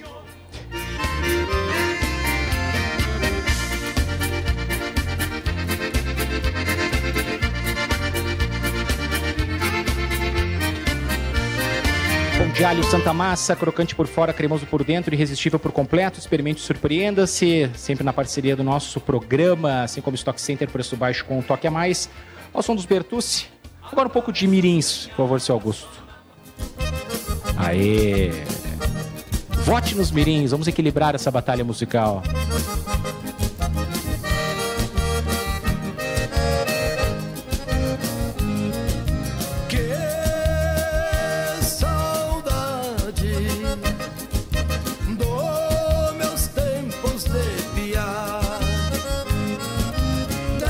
Ó, o Daniel Escola é, botou no Sagu sem creme, hein? Ó, ó, me mandou uma mensagem no privado aqui Sagu agora. sem creme, Daniel Escola. Bem, fazer É, o quê? certo. Somos democráticos, né? Somos Isso. democráticos, mas eu acho que o Sagu com creme ganha nessa, né?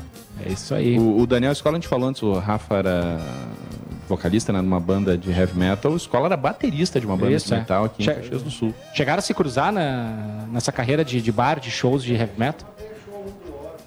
Não, não, ali. Aí. Vamos ver. Aí. É, não tenho prática, sou novo na, na área. É, Tem que ligar o microfone. É, ah, ah, a gente chegou, eu cheguei a ver shows da banda dele, e, mas não chegamos a tocar junto, A não. Noise Killer. Noise Killer. Noise Killer. O Bill, é. Olha aí que espetáculo. O Bill, hein? que era o vocalista da banda, era meu professor de Ah, química. todo mundo se conhece aqui, Tchê? Ah, Caxias não é tão grande assim, né? Caxias Deus, tem é. 500 mil habitantes, mas não é tão grande assim, né? Então, bastante gente se conhece, digamos, Paulo. Olha que espetáculo. Então tá, é o som dos, dos mirins, a gente vai ao intervalo do nosso Super Sábado, tem aí a edição das 10 do Notícia na Hora Certa, em seguida a gente volta, mande seu recado através das nossas redes sociais, o arroba Alessandro Valim 77, arroba underline Paulo Rocha, vai ter humor ainda, tem outros quadros aí, colunistas, tem uma surpresa que já está Tem. chegando aqui no Super Sábado, olha, um grande papo aí para a próxima hora do programa. Já voltamos.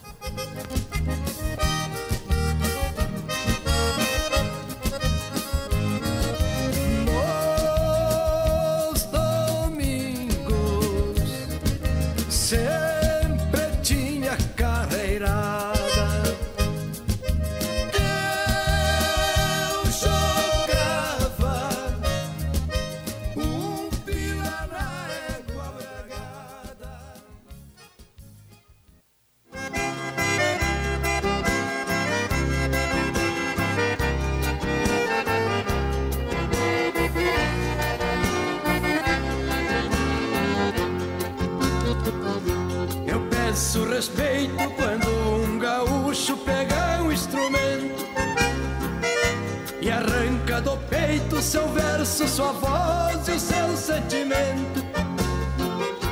Eu peço respeito para este canto tão velho e tão novo, pois esta é a chama que mostra a tenência a bravura de um povo.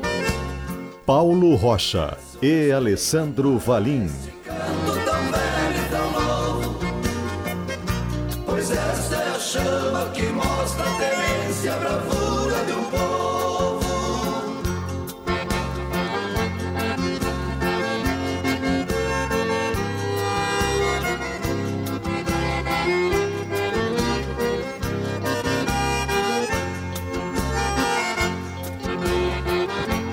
De volta com o Super Sábado, diretamente da Festa Nacional da Uva. São 10 horas e 6 minutos, uma bela manhã de sábado aqui, diretamente de Caxias do Sul, onde estamos eu e Alessandro Valim, prestigiando esta 24 edição da Festa Nacional da Uva. 27 graus é a temperatura neste momento.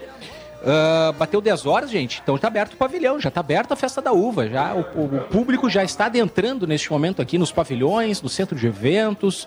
Tem uma série de atrações, atividades, gastronomia. Tem uva também, inclusive tem até uva na festa da uva, né? Então fica aí o convite. Aproveite se você estiver circulando pelo local, nos acompanhando pelo 102,7 da Gaúcha Serra. Está convidado também a vir aqui até a casa da RBS, né? Que é muito bonita por sinal. Nós estamos aqui com o apoio de Car House. A gente traz aqui para os nossos ouvintes uma super oportunidade para quem está pensando em trocar de carro. Está acontecendo hoje o Mega Feirão Hora H Car House. Só neste sábado, a Car House preparou uma negociação especial para você levar toda a tecnologia da linha Hyundai. Vai ter descontos exclusivos, bônus na troca do seu usado, taxas especiais e muito mais. Então aproveita este sábado e dá uma passada lá na Car House. Faz um test drive e garante as ofertas especiais do Mega Feirão Hora H. A Car House lá em Porto Alegre fica na Sertório 5270 e tem Car House Hyundai também em Santa Maria, Santa Cruz, Osório e em Lajeado. E em uma nova loja super moderna que abriu nesta semana ali na RS 130. Vamos com o. Ah, Alessandro Valim já está em outra posição aqui da nossa casa RBS, da Festa da Uva, com atração musical, Valim. É, Paulo, porque a Festa Uva a gente falou, né? Ela é um, um conjunto de várias atrações. né? A gente falou das atrações gastronômicas, né? Até agora há pouco. Tem muitas atrações culturais, tem grandes shows, né? Tem shows nacionais. Tem show do DJ Alok hoje, por exemplo, né? Hoje à noite aqui nos pavilhões da Festa da Uva. Mas tem também muito da cultura local, e tem que ter, né? Pelo próprio espírito da festa, pelo que ela se propõe, né? E a gente está aqui com o pessoal do Coral Radize de Itália, que tem 17 anos de atuação, que tem um trabalho muito reconhecido aqui na cultura da região. O canto de coral é algo muito presente aqui na nossa região, Paulo, eh, porque ele remete né, à questão das tradições, é algo que se identificou muito aqui com a região. E eu estou aqui com o André Rosa, que é o regente do, do Coral Radiz de Itália, 17 anos de carreira, de estrada, André, acho que muito mais de música, mas o coral em si, né, de 17 anos, e presente na Festa da Uva, e como o próprio nome sugere, né, raízes da Itália, né, o Radiz de Itália, ah, levando, obviamente, adiante a cultura italiana. Bom dia. Bom dia, bom dia a todos os ouvintes. Ah, realmente, são 17 anos de, de caminhada do Coral Radiz de Itália. A gente trouxe uma proposta um pouquinho diferente. Começamos com o grupo A Capela e hoje, em algumas ah, ocasiões, a gente utiliza o instrumento, né? Grupo, o coro canta quatro vozes, aquela formação clássica. E, e aos poucos a gente foi, né, dos coros italianos, muito, por, durante muito tempo fomos o, o mais novo. Agora, né, com o passar do tempo surgiram alguns outros, né? Mas o Radize da terceira légua, né, segue firme e forte. Terceira Légua é uma das regiões do interior aqui de Caxias do Sul.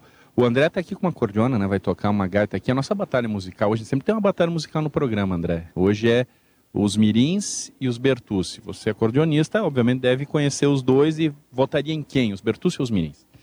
Olha, é realmente um- uma batalha bem acirrada, porque ah, cada um tem um estilo. Se tratando de acordeonista, nós temos dois ícones do estado, que é o, o Albino Manique e o Adelar Bertucci, e o Oneide Bertucci, né, que fiz, era a primeira dupla de acordeon. Mas eu acredito que você é um pouco bairrista, né? Vou votar nos Bertucci. Eu também, também fui pelo bairrismo, são caxienses, né? E pelo valor histórico de começo, né? Que os Bertucci tiveram né, nessa história toda, mas obviamente respeitando, você citou o Manique também, o grande trabalho dos Mirins, né? É, eu, na verdade, como acordeonista, tenho uma influência muito grande do Albino Manique. Ah, hoje toco acordeon cromático, que é um outro, um outro modelo de, de acordeon, que é muito, que inclusive o autor do hino de Caxias, Leonardo Caffi, né, foi um do, o que trouxe né, o acordeon cromático para o conhecimento dos nossos do- aqui de Caxias do Sul, né. Mas é sempre sempre bom, né, falarmos dos grandes talentos do nosso estado. A gente tem aqui dois homens, duas mulheres aqui presentes aqui. Deixa eu apresentar eles também. Bom dia, o nome da senhora? E a Bernadette Sirtoli. Quanto tempo de coral, dona Bernadette? Sete anos. Desde o começo. Desde o começo. E na música, começou com Radiz ou já tinha antes alguma participação? Não, eu comecei com o Radiz e estou até hoje. Maravilha. Bom dia. Bom dia. Seu nome? Marinês Isutão. Quanto tempo do coral, Marinês? 17 anos também. Eu faço parte dos sopranos. Já tinha experiência musical anterior ou foi com Radiz também? Ah, a gente, assim, italiano, música italiana com Radiz. Mas a gente cantava na igreja, sabe? Essas coisas que a gente faz, né? No interior. Mas com Radiz. Agora a bancada masculina aqui, Paulo. Bom dia, Vamos seu lá. nome? Bom dia, Jandir Tisato. Quanto tempo? 17 anos de coral também, Jandir? 17 anos de coral também. E antes já tinha participação musical? Desde pequeno me faziam subir nas pedras enquanto carpiam eu cantava. É a, a formiga é a cigarra. tinha alguém que tinha que cantar para os outros irem carpindo. Isso, alguém tinha que cantar, né? É, desde pequeno que a gente canta. Maravilha. Ô, Valim, eu quero Oi? fazer uma pergunta, talvez. Oi. O radizio, o que, que significa esse radizio? Raízes, raízes, Ah, raízes, raízes da Itália. raízes de Itália. Então Tá bem. tem tudo a ver. Tem o Radit, né? que Daqui a Tem, pouco a gente vai tem falar o sobre o Radit. Radit, que além de ser a. Tem dois radites ainda. É, que tem a planta, né? Que é a salada que o pessoal come, mas tem uma outra coisa também que a gente vai falar, né? Isso. E que tem a ver com, com raízes também. E, mas o Radit daí é no dialeto vêneto, né? Que é o. Não era é um- eu me meti. Ó, tá. Mais um aqui. Ó. Já liguei o Olha aí, microfone. ó, o Radit tá aqui, hein? O cara é metido, né? Tá com, Z- com S é dialeto, raditi com tcheco, italiano gramaticale. Pronto, falei. Deixamos o microfone com o homem aqui. já. Agora foi. Te Azar ferrou. do goleiro. Te ferrou, Paulo. A A dona Jurema trouxe só dois pastéis de polenta, aquela muquirana. Vou dizer uma coisa, vim aqui só para comer o pastel de polenta e a velha me traz dois. Pelo amor de Deus, eu, a Tita Saquete e, e o Rafa aqui estamos aqui só se olhando. O Paulo, a gente não era nem nascido, eu acho. Mas vá, E, e o Radit, ele, come... olha, ele, e não coman- deu a receita. Ele comandava um programa que era o Quá Comando Mi, que é o Aqui Mando Eu, era o programa de rádio que ele comandava. Então, Botaram o se, Rafa e a Tita no solo e sem pastel. se deixar ele, ele vai tomar conta aí. Não, o homem, o homem gosta do microfone. Vai. O homem, o homem é fã da latinha. Deixa eu apresentar o último aqui. Vamos lá. Seu nome, bom dia. Gilmar Bergosa. Quanto tempo de coral, Gilmar? 17 anos também. 17 anos também. Começou com o Radiz ou já tinha uma experiência musical antes? Tinha experiência musical anterior. Já atuei em bailes na região e outros eventos. Maravilha. Então, todo mundo apresentado. O André, que é o regente, está aqui. Acho que vamos com música agora, né? Vamos com música. Vamos, vamos lá. O que, que vai tocar pra gente, André? Bom, a gente vai aproveitar então a linha de que somos gaúchos, mas de descendência italiana.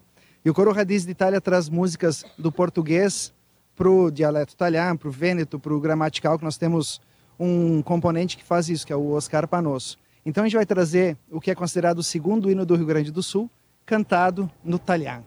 Querência Amada ou Terra Mata. Vamos lá, então. Coral Radiz de Itália aqui no Super Sábado.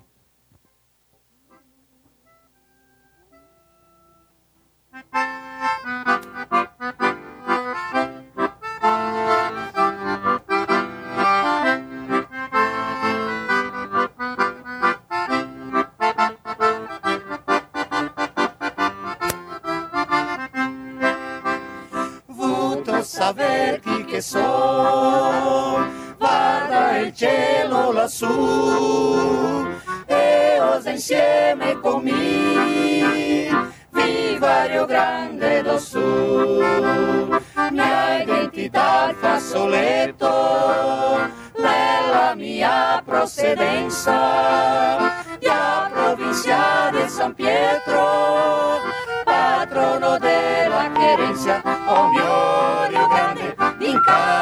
mille, disposto a tutto, nel Brasile, basta adorato, dei vignai, del viene il vino.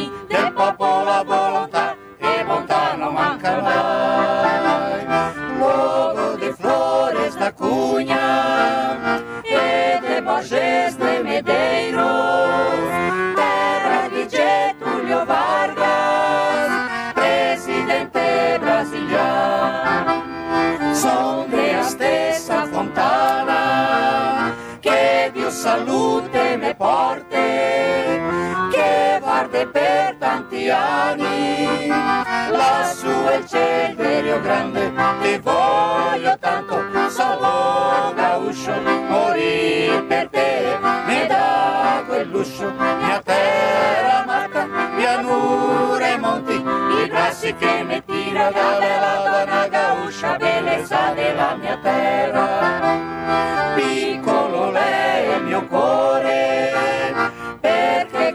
Dio che ha fatto, gigante lei è Rio Grande, ma sta tu dentro di me. Mi son dea gioventù, poeta e valentuomo, e scorre nelle mie vene, e sangue eroe di un farappo, Dio me gaúcho, quelle spore scuria, esta maragato, o scimango, mia terra amata, beh lassù, questo Rio Grande gigante, è un'altra stella brillante che a bandeira del Brasile. Deus é gaúcho, de espora e mango, foi maragato ou foi chimango, querência amada, meu céu de amigo, este Rio Grande gigante, mais uma estrela brilhante na bandeira do Brasil. O que, que achou, hein, Paulo? Ah, que bonito, cara. Olha aqui, coisa, né? parabéns aí pro grupo. Muito afinados e essa leitura aí com italiano. Olha, eu tô, tô me sentindo muito italiano, viu? É mesmo? Pá, tô me sentindo muito italiano. Sou de Porto Alegre, né? Primeira vez na festa da uva. E para fechar o ciclo aí da italianice, né? O Radit tá aqui conosco agora, já se apresentou aí, o homem já se abancou do microfone, Radit. O que que tu quer aqui, Uri? Deixa, deixa- Ah, velho, é o seguinte, cara. Deixa eu te citar aqui, é o na comunicação. Eu o falei Paulo antes- Rocha de Porto Alegre, né? Eu acho que- eu Ele acho que tu não ouviu. a gente, né? Eu aqui acho da, que, da colônia. que ele não ouviu antes Cala a aqui. boca, guri, não te mete. Desculpa aí, Alexandre. Pode falar que o programa é teu. A gente não era nem nascido ainda, Paulo. Ele já tinha um programa de rádio aqui em Caxias que era o Quá Comando Me. Aqui mando eu. Que era É, aqui mando eu. é, Então se é. deixar ele, ele vai tomar conta. É, isso ali. Não, eu vim aqui para dar uma de- desequilibrada aqui.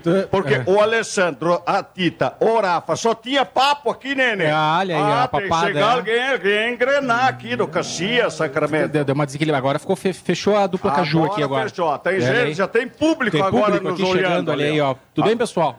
E aí? Quem gritar porco Dio ganha um livro da Jaquirana Air. Pode. Ah, ganhou ali, pronto. Dá um livro ali, ó. Ah, livro da Jaquirana. porco Dio. Tem stand da Jaquirana aqui né, na, na festa da uva. Jaquirana Airlines. Jaquirana Airlines. É, A Yeah. Jaquirana tem o grande ABC da Jaquirana, né? Ah, é? Que é é, que é? o Ausentes, Bom Jesus e Cambará. Faz parte do grande ABC.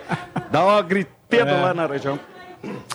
Iote, é, tá de aniversário semana que vem, cara? Nem me fala nisso Para- aí. Não, é. vamos, vamos falar Vamos de pular outros isso aí, assuntos. vamos- vamos falar de outros assuntos, vamos- 40 anos de carreira, então? 40 anos, agora 41, né? 41. Olha aí. Porco Deus, né? mas olha, mas no tempo que o arco-íris era branco e preto, o cavalo de Troia era um potro quando eu iniciei ali. Tchê, olha, cara, tem uma história, uma das primeiras charges do Radit que eu gosto muito. Eu tava falando pra ti fora do ar, eu sou muito fã do personagem, né? O cara de Porto Alegre aí, né? Aquela coisa toda. Como é que eu consegui me identificar tanto com a, com a, com a zoeira, do, da brincadeira do personagem do colono, cara? Eu não, não sei qual é o segredo disso. Porque o personagem é universal, né? É os colonos, é, é, é, é um cowboy do Nordeste gaúcho. Ah, Pronto, é. é. isso ali. É, uma vez me disseram assim, quer ser universal, canta tua aldeia. Depois eu fui descobrir que é o tal do Tolstói, é um russo. Nunca li essa merda aí. Mas é isso ali. Então é, tem que ser, falar as coisas da terra. É impressionante. E ele tinha uma. Tinha e tem, né? O, o, o Iote eh, e os personagens, ele criou personagens, fazia uma identificação toda, né? Ele tinha o Radite, que fazia identificação com o colono italiano, já de meia idade, né? Tinha o Guilhermino, que era o. De Porto Alegre. É, que é- isso aí. Morou em Porto Alegre, É. no Bonfa. tinha o Guilhermino, aí tinha a Genoveva, que era a mãe, tinha o nono, né? É, que era o avô, então atendia todos os públicos. Não sei se tu pensou isso de uma forma. eh, isso foi pensado ou foi surgindo naturalmente, Iote? Não, eu vou dizer a real para vocês. Foi super pensado. Quando eu criei o Radit, eu estou falando que nem o Radit, que só para me esculhambar mais, né? É, é, é, foi por causa da salada de Radit, né? Anos depois, eu fui numa universidade e a professora disse: Iote, eu queria te dar parabéns, porque tu fizeste o personagem com o nome de Radit, e Radit são raízes, e tu preserva as raízes. Eu digo, é bem isso aí, professor. bem isso aí que eu Exatamente pensei. que eu pensava, né? Então, na verdade, não foi nada pensado. O nono é um veterano da Segunda Guerra. Ele É. foi piloto de avião. e é. ele não se lembra para qual lado que ele lutou, porque ele está meio caduco.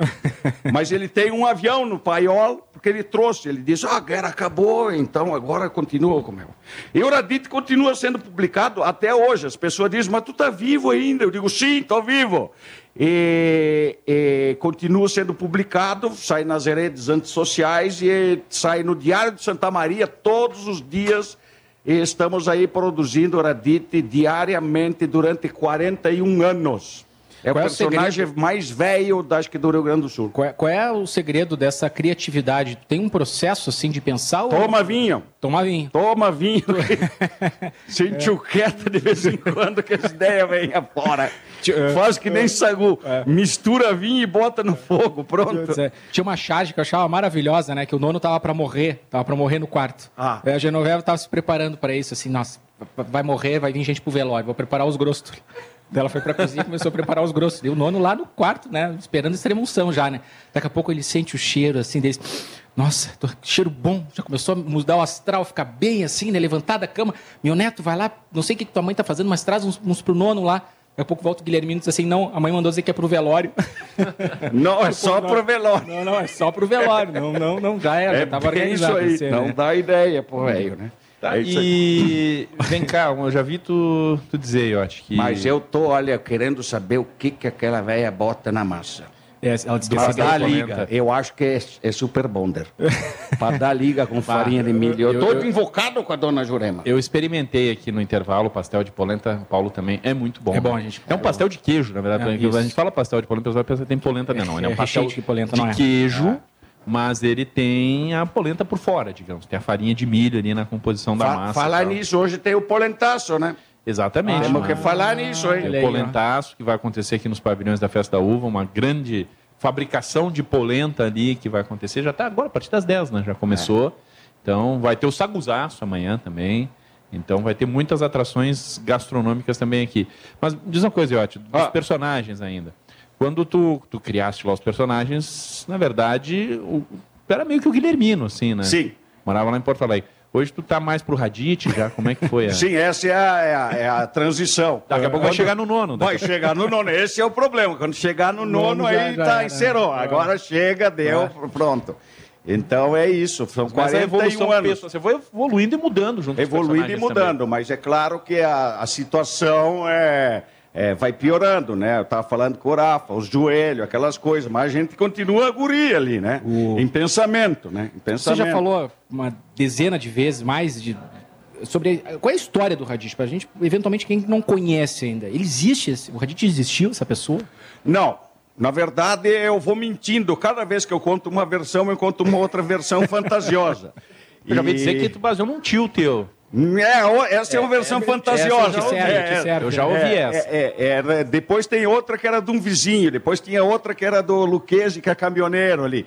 Cada versão é uma mentira maior que a outra. Mas, na verdade, Oradite é uma junção de toda a colonada que eu conheci. Incluindo o meu pai, a, Genoveva, minha mãe, o Guilhermino sou eu, quando era guri. Então é isso. Essa é a versão eh, real. Ele é uma junção, uma síntese analógica em preto e branco. Depois que veio as cores. E, e eu vou dizer para vocês uma coisa: a primeira transmissão a cores foi há não sei quantos anos atrás, numa festa da uva. É, 52 anos. 72, foi em 1972, né? Num jogo da Associação Caxias de Futebol contra o Grêmio. Ah, e deixa eu corrigir, eu disse que o Grêmio tinha ganhado, não, foi 0x0. 0 a 0, eu. E Foi nós 0 a 0. dominando. Eu, eu depois eu transmiti, aí eu já estava trabalhando e O Juventude se chamou Caxias uma vez na vida. Eu só quero dizer para vocês O isso. Rafa não tá? gostou aí. É, eu só quero dizer Ah, isso para vocês. Mas há controvérsias, mas, né, mas enfim. então o jogo foi 0x0. Zero, o jogo foi Teve 0 a um 0. jogo comemorativo anos depois. Fala, Rafa, abre o microfone. Nos fala, anos Rafa. 90. Se defende que, aí. Que, a- que teve entre Grêmio e Caxias foi comemorativo, aquilo aí o Grêmio ganhou, mas o jogo original foi 0x0. Eu presumo que o Iote e o Rafa também se conheçam, né? Como todos os caxienses Mas- daqui, né? Uma vez, O uma vez escola. o, o, o Yacht fez uma, uma, um, um stand-up lá no Mississippi. Misericórdia. E eu e tava no momento aquele que o Ju tava danado. E eu fui, eu fui vítima daquele stand-up. Eu, eu- eu- eu tive que ouvir calado Aquele stand-up que eu fui, assim, personagem atuante, assim, como vítima ali, né? Mas eu tenho, meu Deus, eu, a gente, nós somos rivais no esporte, mas eu sou mais um fã do iote, imagina, né? Eu é também. um patrimônio aqui da nossa Eu cidade. sou fã do Ah. Rafa, da Tita e de tudo e quanto. Mas uma pessoa com microfone é um prepotente em potencial. é que nem uma pessoa com uma mangueira num jardim cheio de criança. Ele, ele tá ali pronto para maldade, né? Tá, tá louco pra molhar alguém, né? Olha, Tita e Rafa, vamos um pouco de música no Vamos Super lá. Sábado? Então nós vamos cantar uma música que a gente homenageia, que é a nossa terra também. Bora? Vocês têm Spotify? Tem Spotify. É, como é, que é o endereço? Tita e Rafa. Ah! Só procurar lá, Tita e Tá Rafa. Vou correndo te encontrar. Petrolina, gravata, tanta memória ali já nasceu. Sei que um dia ainda volto pra lá. Farroupilha, Guaporé, a fruteira do José. Todo domingo tem futebol no campinho de terra e sol. Fica longe, mas eu volto a pé. Lá no fim do mundo, norte ou sul do Brasil. É tanta beleza que estrangeiro não viu. Pelos palcos do Umbis, em São Paulo, São Luís, quantas origens já me perdi. Arapongas florescendo aqui.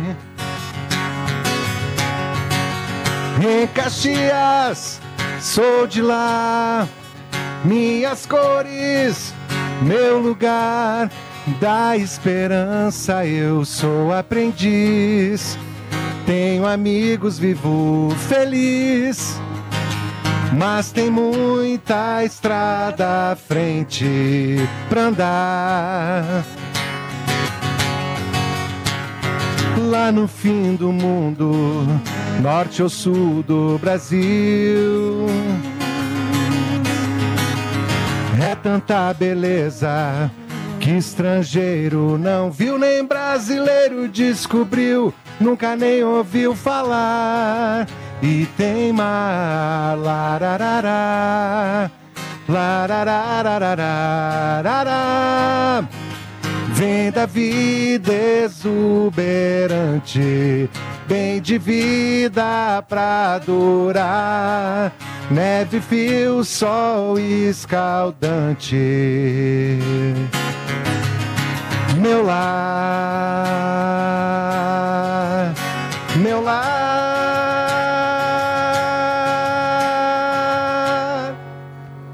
Tita e Rafa ao vivo no Super Sábado da Casa da RBS aqui na Festa Nacional da Uva. Eu e Alessandro Valim recebendo, olha, tô recebendo vários recados aqui. A Kátia Bandeira mandou recado, tá na escuta do programa no meu WhatsApp, tá dizendo que tá uma delícia o programa.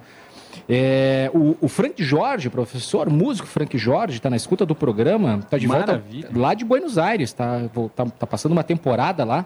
Bacana demais a cobertura da Festa da Uva e faz um convite aí pro álbum dele em espanhol, um tipo muito raro. Está lá nas redes, nas redes sociais, nas plataformas de música. Um abraço aí pro Frank Jorge. O sinal aí marcou 10 e meia. É hora de anunciarmos a nossa próxima atração no Super Sábado. A Amanda Souza está conosco já na linha. Amanda, bom dia. Bom dia, guris. Tudo bem? Tudo jóia, Amanda. Tudo, tudo certo, Amanda. Tô sabendo que vocês estão passando mal aí na festa da uva, né? Tu sabe que eu experimentei só o pastel, agora não deu tempo de comer a pizza ainda, mas ela tá aqui Dez esperando. e meia e ainda não deu tempo de comer a pizza. Nossa, Não deu, não deu.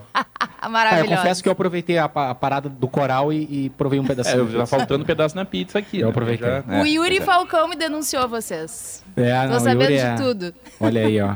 Olha, Yuri. Já vai parar lá na minha coluna em GZH, viu? Opa, os bastidores da festa da uva, Os que não pode ser bastidores, o que não exato. pode ser publicado. Não, não tem nada que não possa ser publicado, tá, gente? Tá tudo, tudo nos conformes. Queridos. É, O que, que você manda, Amanda? BBB a Opa. mil, modo turbo. Ontem teve a coroação da nova líder da semana, a Beatriz, que ganhou a prova junto com a Isabelle. Então elas ficaram ali num confronto, numa guerra fria, pra saber quem ia levar a liderança, quem ia ficar com o prêmio, que não era pouca coisa, viu? Mais de 40 mil reais. Então, entraram num consenso, decidiram que a Bia vai ficar com a liderança, a Isabelle com a grana, mas teve muito chororô durante a noite, muita discussão, principalmente porque elas queriam decidir quem ficaria com a festa do líder, que é uma festa temática. A Isabelle queria uma festa, né, manauara, porque afinal de contas ela é de lá, é de Manaus. E a Beatriz queria uma temática voltada para os camelôs. Ela é vendedora ambulante em- lá em São Paulo. E aí ficou com a Beatriz, então vamos ter festa com a temática dos vendedores ambulantes agora no BBB 24. E eu gostaria de perguntar para vocês, se vocês Hum. pudessem escolher uma festa temática, qual seria? Festa da uva. Festa é, da né? uva, Festa da muito uva, bem. né? A Imagina gastronomia só, é Amanda, sensacional, festa hein? da uva. É. Eu escolheria, acho que algo ligado ao Grêmio. Vocês sabem, né? Sou identificada, Opa. não adianta.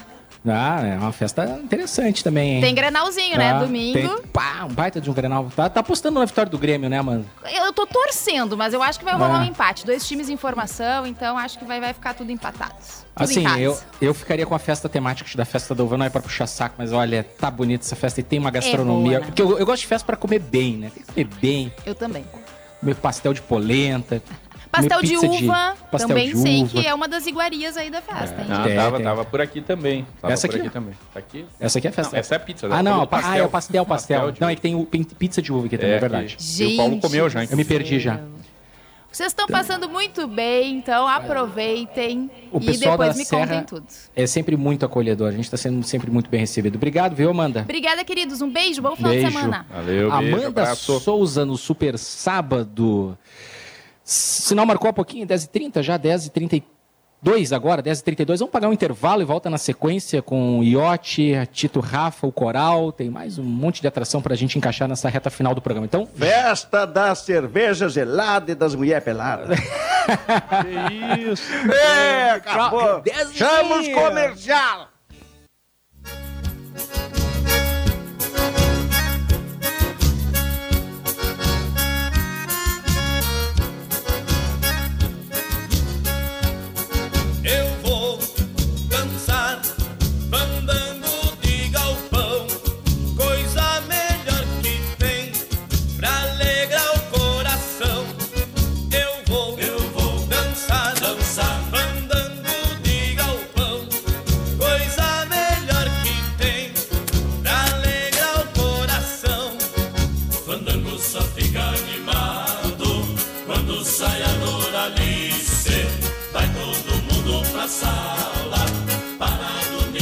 O fandango só fica animado quando sai 10 a horas e 37 minutos, nossa batalha musical, marcando o Super Sábado, a batalha serrana, né, de os Bertucci versus os Mirins. Para votar, vá lá em GZH Digital no nosso Instagram, clique lá em cima no símbolo de GZH e vai naquele negócio de ver stories, aquela coisa que passa rapidinho, por ali que você chega até a enquete e pode votar num dos dois oponentes, em num dos dois grupos musicais, né? Estamos ganhando. Você está ganhando, né? É, eu tô caso, perdendo. né? Nós, os Bertucci, né? Você e os Bertucci, É. né? Os Tá. Valinhos e os Bertucci. 57 a 43. Isso aí, 57 a 43. Então, por gentileza, eu que sou do time dos Mirins, vote, por favor, lá em GZH Digital para a gente aproximar um pouco mais essa batalha. Super sábado para Santa Massa. Com Santa Massa, o seu churrasco está garantido. É, bom, não vivemos só de festa da uva, mas também o carnaval, né, Alessandro Valim? Ah, Porto Alegre tá com o carnaval a mil nesse fim de semana, né, Paulo? É, carnaval tá mil, né? É, e nós tivemos ontem a primeira noite de desfiles, né? A madrugada aqui, do- uma parte do Grupo Ouro e uma parte do Grupo Prata. E na noite de hoje teremos a segunda parte dos desfiles lá no Complexo Cultural do Porto Seco. E na noite passada, quem acompanhou a nossa equipe, aí teve Maurício Saraiva, Vini Moura, Frederico Feijó e o Gustavo Gossen, que agora nos traz um resumo de como foi a primeira noite de desfiles. Bom dia, Paulo. Bom dia, Alessandro. Bom dia. Fazendo Bom dia. aqui da primeira noite do Carnaval de Porto Alegre. A gente teve escolas tanto da série Prata quanto da série Ouro. Com relação à série Prata, a passarela que quem abriu foi a União da Tinga, com um enredo sobre Exu. Também Império da Zona Norte, um enredo sobre o, o, o Império resgata a história da criação, de Gênesis. Também teve a Academia de Samba Praiana, uma homenagem para Giba Giba, um dos fundadores, primeiro presidente da escola, cantor, compositor, que nos deixou em 2014, e também a Samba Puro, que tratou dos chocolates de gramados. Depois, as escolas da Série Ouro. Tivemos a Copacabana, com um enredo sobre o negro é da ralé, um enredo contra a discriminação racial. Acadêmicos de Gravataí, com um enredo sobre a comédia dell'arte, as origens do teatro profissional, teatro italiano, popular na Europa, né? Colombina, Pierrot, comédia de máscaras. Depois, Imperatriz Dona Leopoldina, com o carité, o fruto carité, de origem africana, as nozes de carité, que se extrai também a manteiga de carité. Também Fidalgos Aristocratas, com a origem do tambor. E fechou a noite com Bambas da Orugia, sobre o orixá Orania. Arquibancadas lotadas, o setor de arquibancadas tinha entrada franca, já os camarotes também, ambos lotados.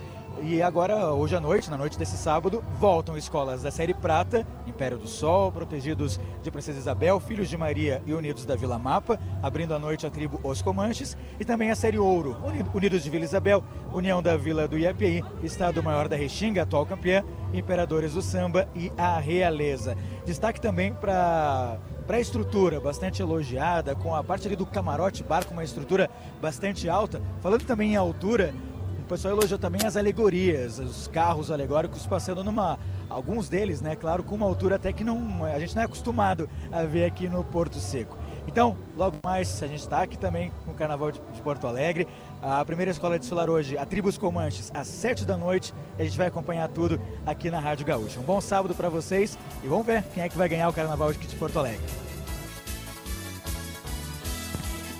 Obrigado, Gustavo Gossen, que acompanha na próxima noite madrugada também, a segunda noite de desfiles ao lado da nossa equipe, a equipe de carnaval da Rádio Gaúcha e GZH. Alessandro Valim, atração musical? Mais atração musical. A gente está aqui na Casa RBS, estou no outro espaço aqui, tem um espaço aberto aqui, o pessoal está visualizando aqui os pavilhões. Muita gente chegando já, Paulo. Você citou os portões abrindo às 10. Muita gente chegando e o Coral Radiz de Itália está aqui com a gente. A gente vai tocar mais uma aqui. Uma música que fala, André, o André que é o regente, sobre o jogo da Mora, né? Um clássico aqui da região. Com certeza, e é uma música que ela foi composta agora, há pouco tempo, então isso quer dizer que a gente tem as músicas antigas sim, mas as músicas também novas, né, que os, os descendentes continuam compondo. E essa então fala sobre o jogo da Mora, conta uma história bem bacana e o coro, inclusive na performance ao vivo, acaba jogando durante o refrão da música, né?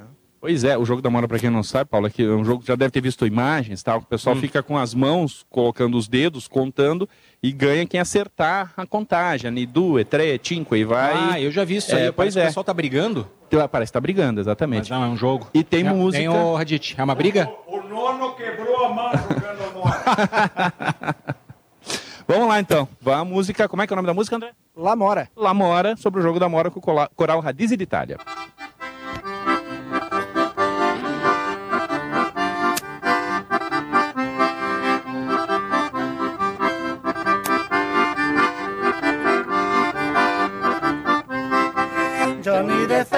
Noi vogliamo ricordare, campane a suonare, senti che bel cantare. Con le morose si sposava i giovanotti, e in quanto che i vecchiotti nella mora si stida. Se la mora sei, sei, sei, se la mora du, du, tri, se la mora sei, sei, sei, se la mora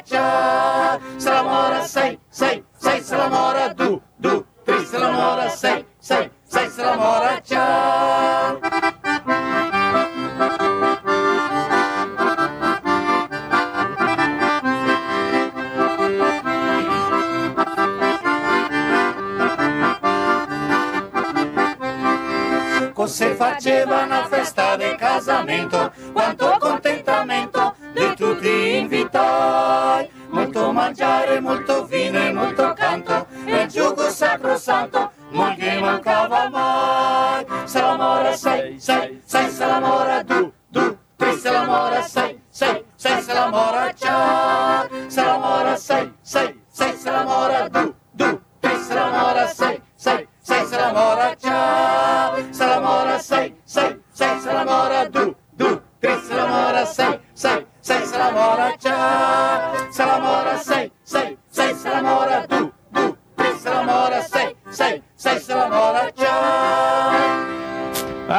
Coral Radiz de Itália. muito legal, hein? Parabéns. E o pessoal jogou mesmo aqui a Mora na, na- na interpretação aqui na hora que cantava o refrão, Paulo. Deixa eu agradecer o pessoal aqui, Regente, André Rosa, muito obrigado, parabéns pelo trabalho.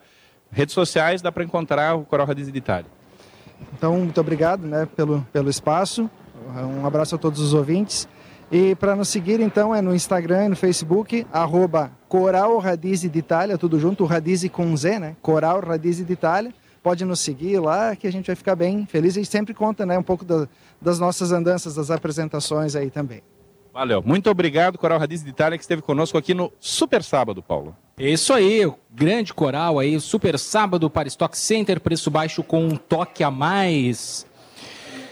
É, são 10 horas e estou me perdendo no horário já, Tia? 10 horas 44 minutos. É, não tem tempo. aí. 10 e Rádio 44. Gaúcha. Tá E olha, passando rápido, Tá hein? passando, eu falei, 3 horas passam voando aqui no nosso super sábado sempre, hein? Tite e Rafa aqui no nosso super sábado para uma. Dá tempo mais uma música? Dá tempo, né? Sim, nós vamos tocar uma música que se chama Pra Onde Eu Vou, que é do, do Só Nós, que é o nosso segundo trabalho autoral mais recente. Tá bem. Pra onde eu vou? Pra onde o tempo vai? Só me leva, me deixa andar sem estar atento. Você me deixou, largou contra o vento. Eu de volta retribuindo o mesmo andamento. Você me buscou onde ninguém jamais. De volta retribuir no mesmo andamento. Pra viver conforme a música tem que dançar. Mas não vou me deixar levar.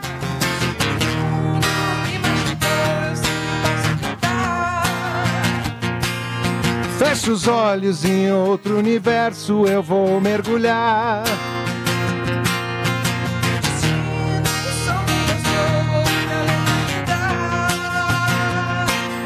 E a batida do meu coração no compasso virá. O copo virou, molhou meu pensamento. Na verdade, você se cansou dos meus argumentos. O fone tocou com cifras de outra canção. Ponderei, talvez retorne em um outro momento. Pra viver conforme a música tem que dançar. Mas não vou me deixar levar.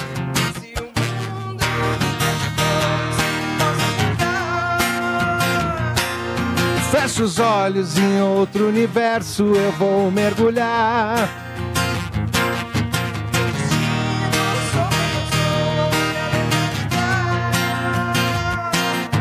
E a batida do meu coração no compasso virá. Parará,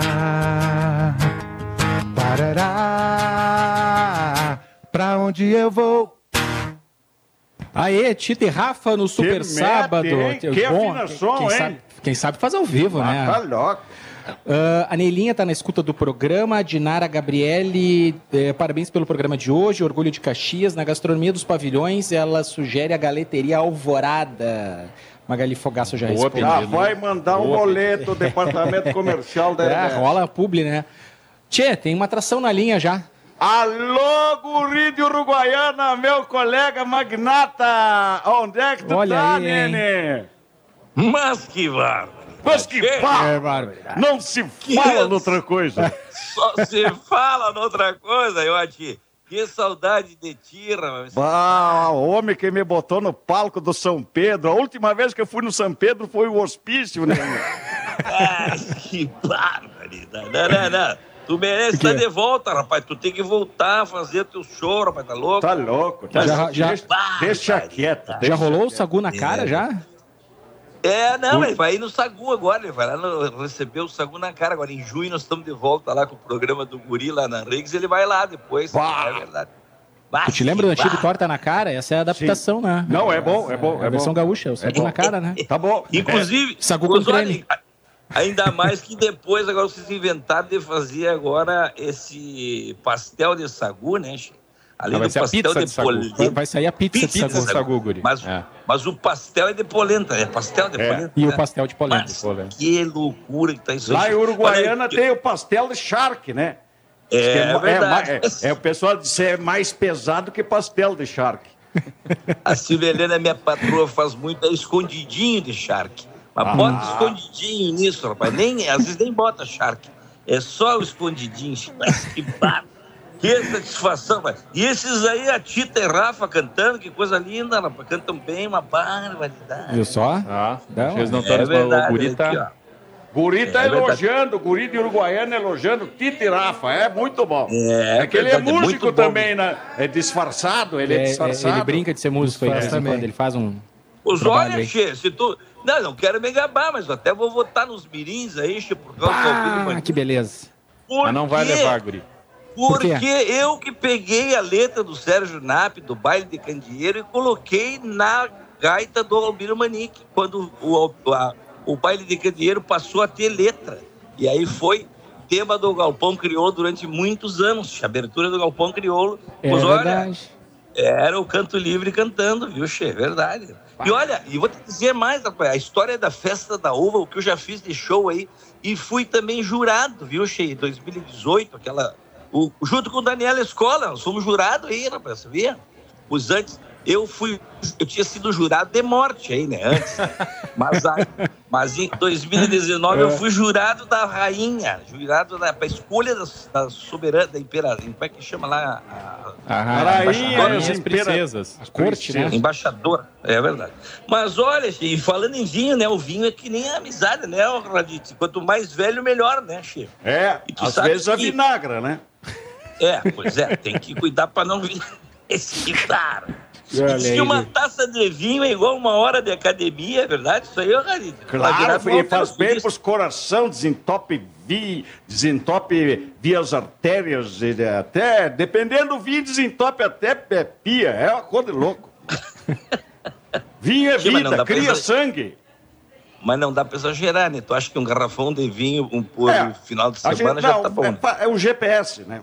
É um garrafão por Sabe semana. que- tu sabe que um, um amigo meu, um compadre meu, rapaz, o médico proibiu, ele tava bebendo tanto, cheiro. Pô, pra tu ter uma ideia, ele só não tava tomando aze- a, acetona porque tirava o esmalte dos dentes, né?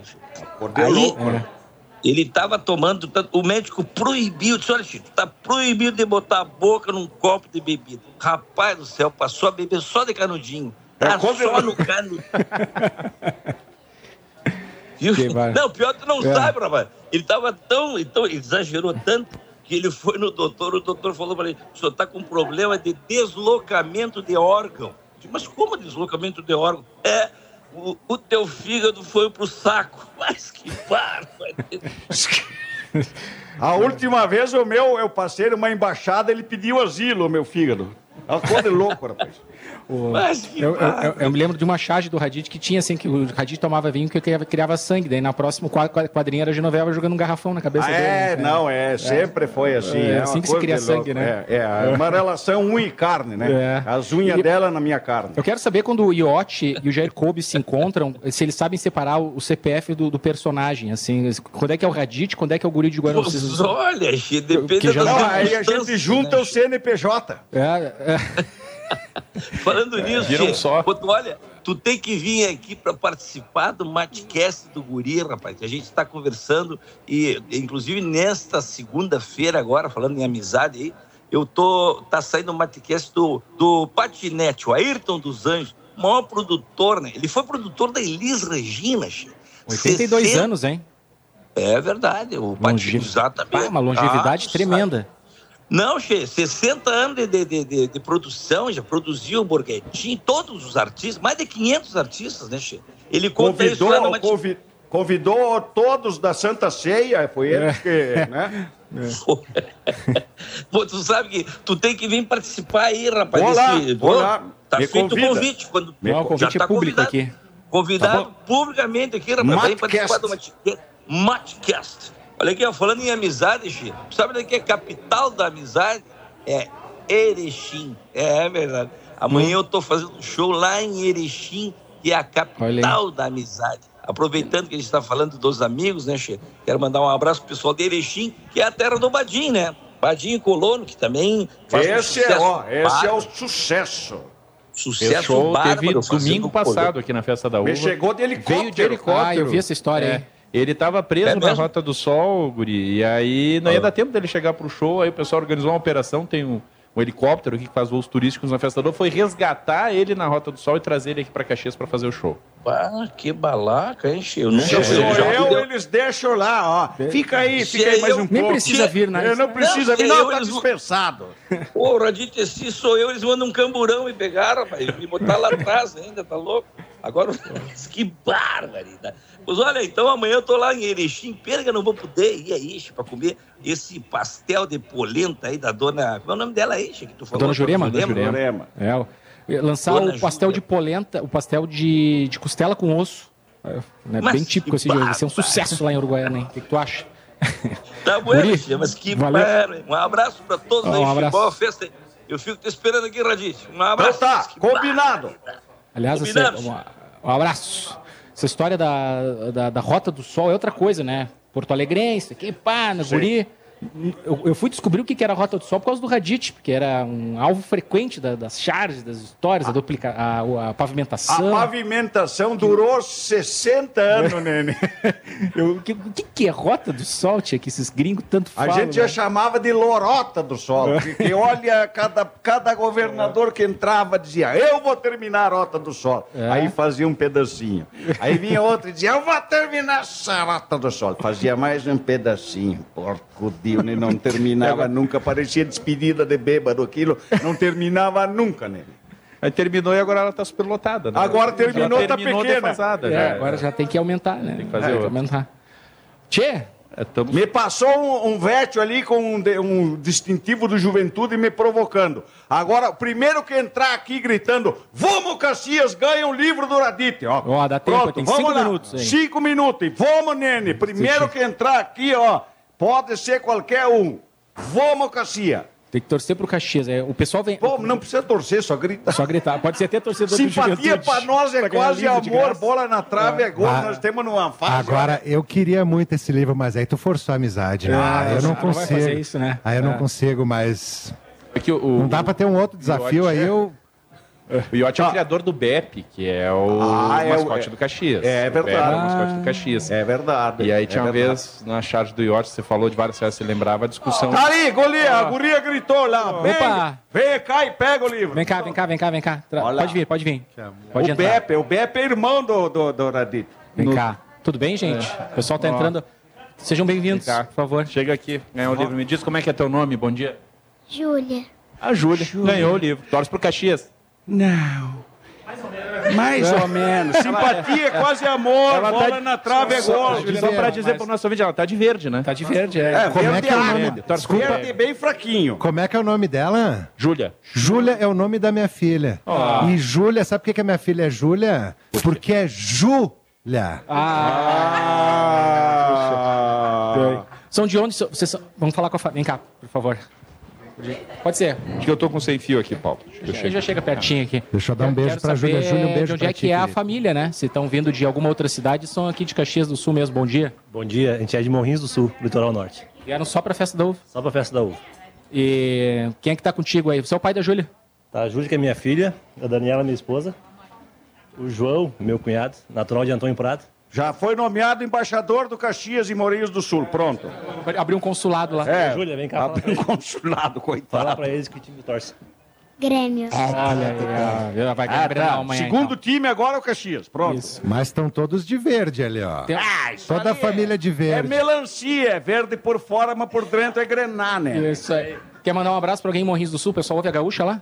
Pessoal, ouve a Gaúcha, sim. Um abraço pro pessoal de Morrinhos do Sul, os ouvintes de lá. Um grande abraço, nós estamos aqui visitando Caxias do Sul. Eu acho que é a quarta vez na festa da uva. Muito bom. Bom passeio, obrigado, viu, família? Vai lá Parabéns, comer Júlia, o ganhou livro do pastel de polenta. Pessoal, qual é a agenda para a gente encaminhar o encerramento Tita e Rafa? O que, que o pessoal quiser acompanhar vocês? Vendam um peixe agora aí. Bom, hoje às 16 horas a gente faz a abertura do Alok, né?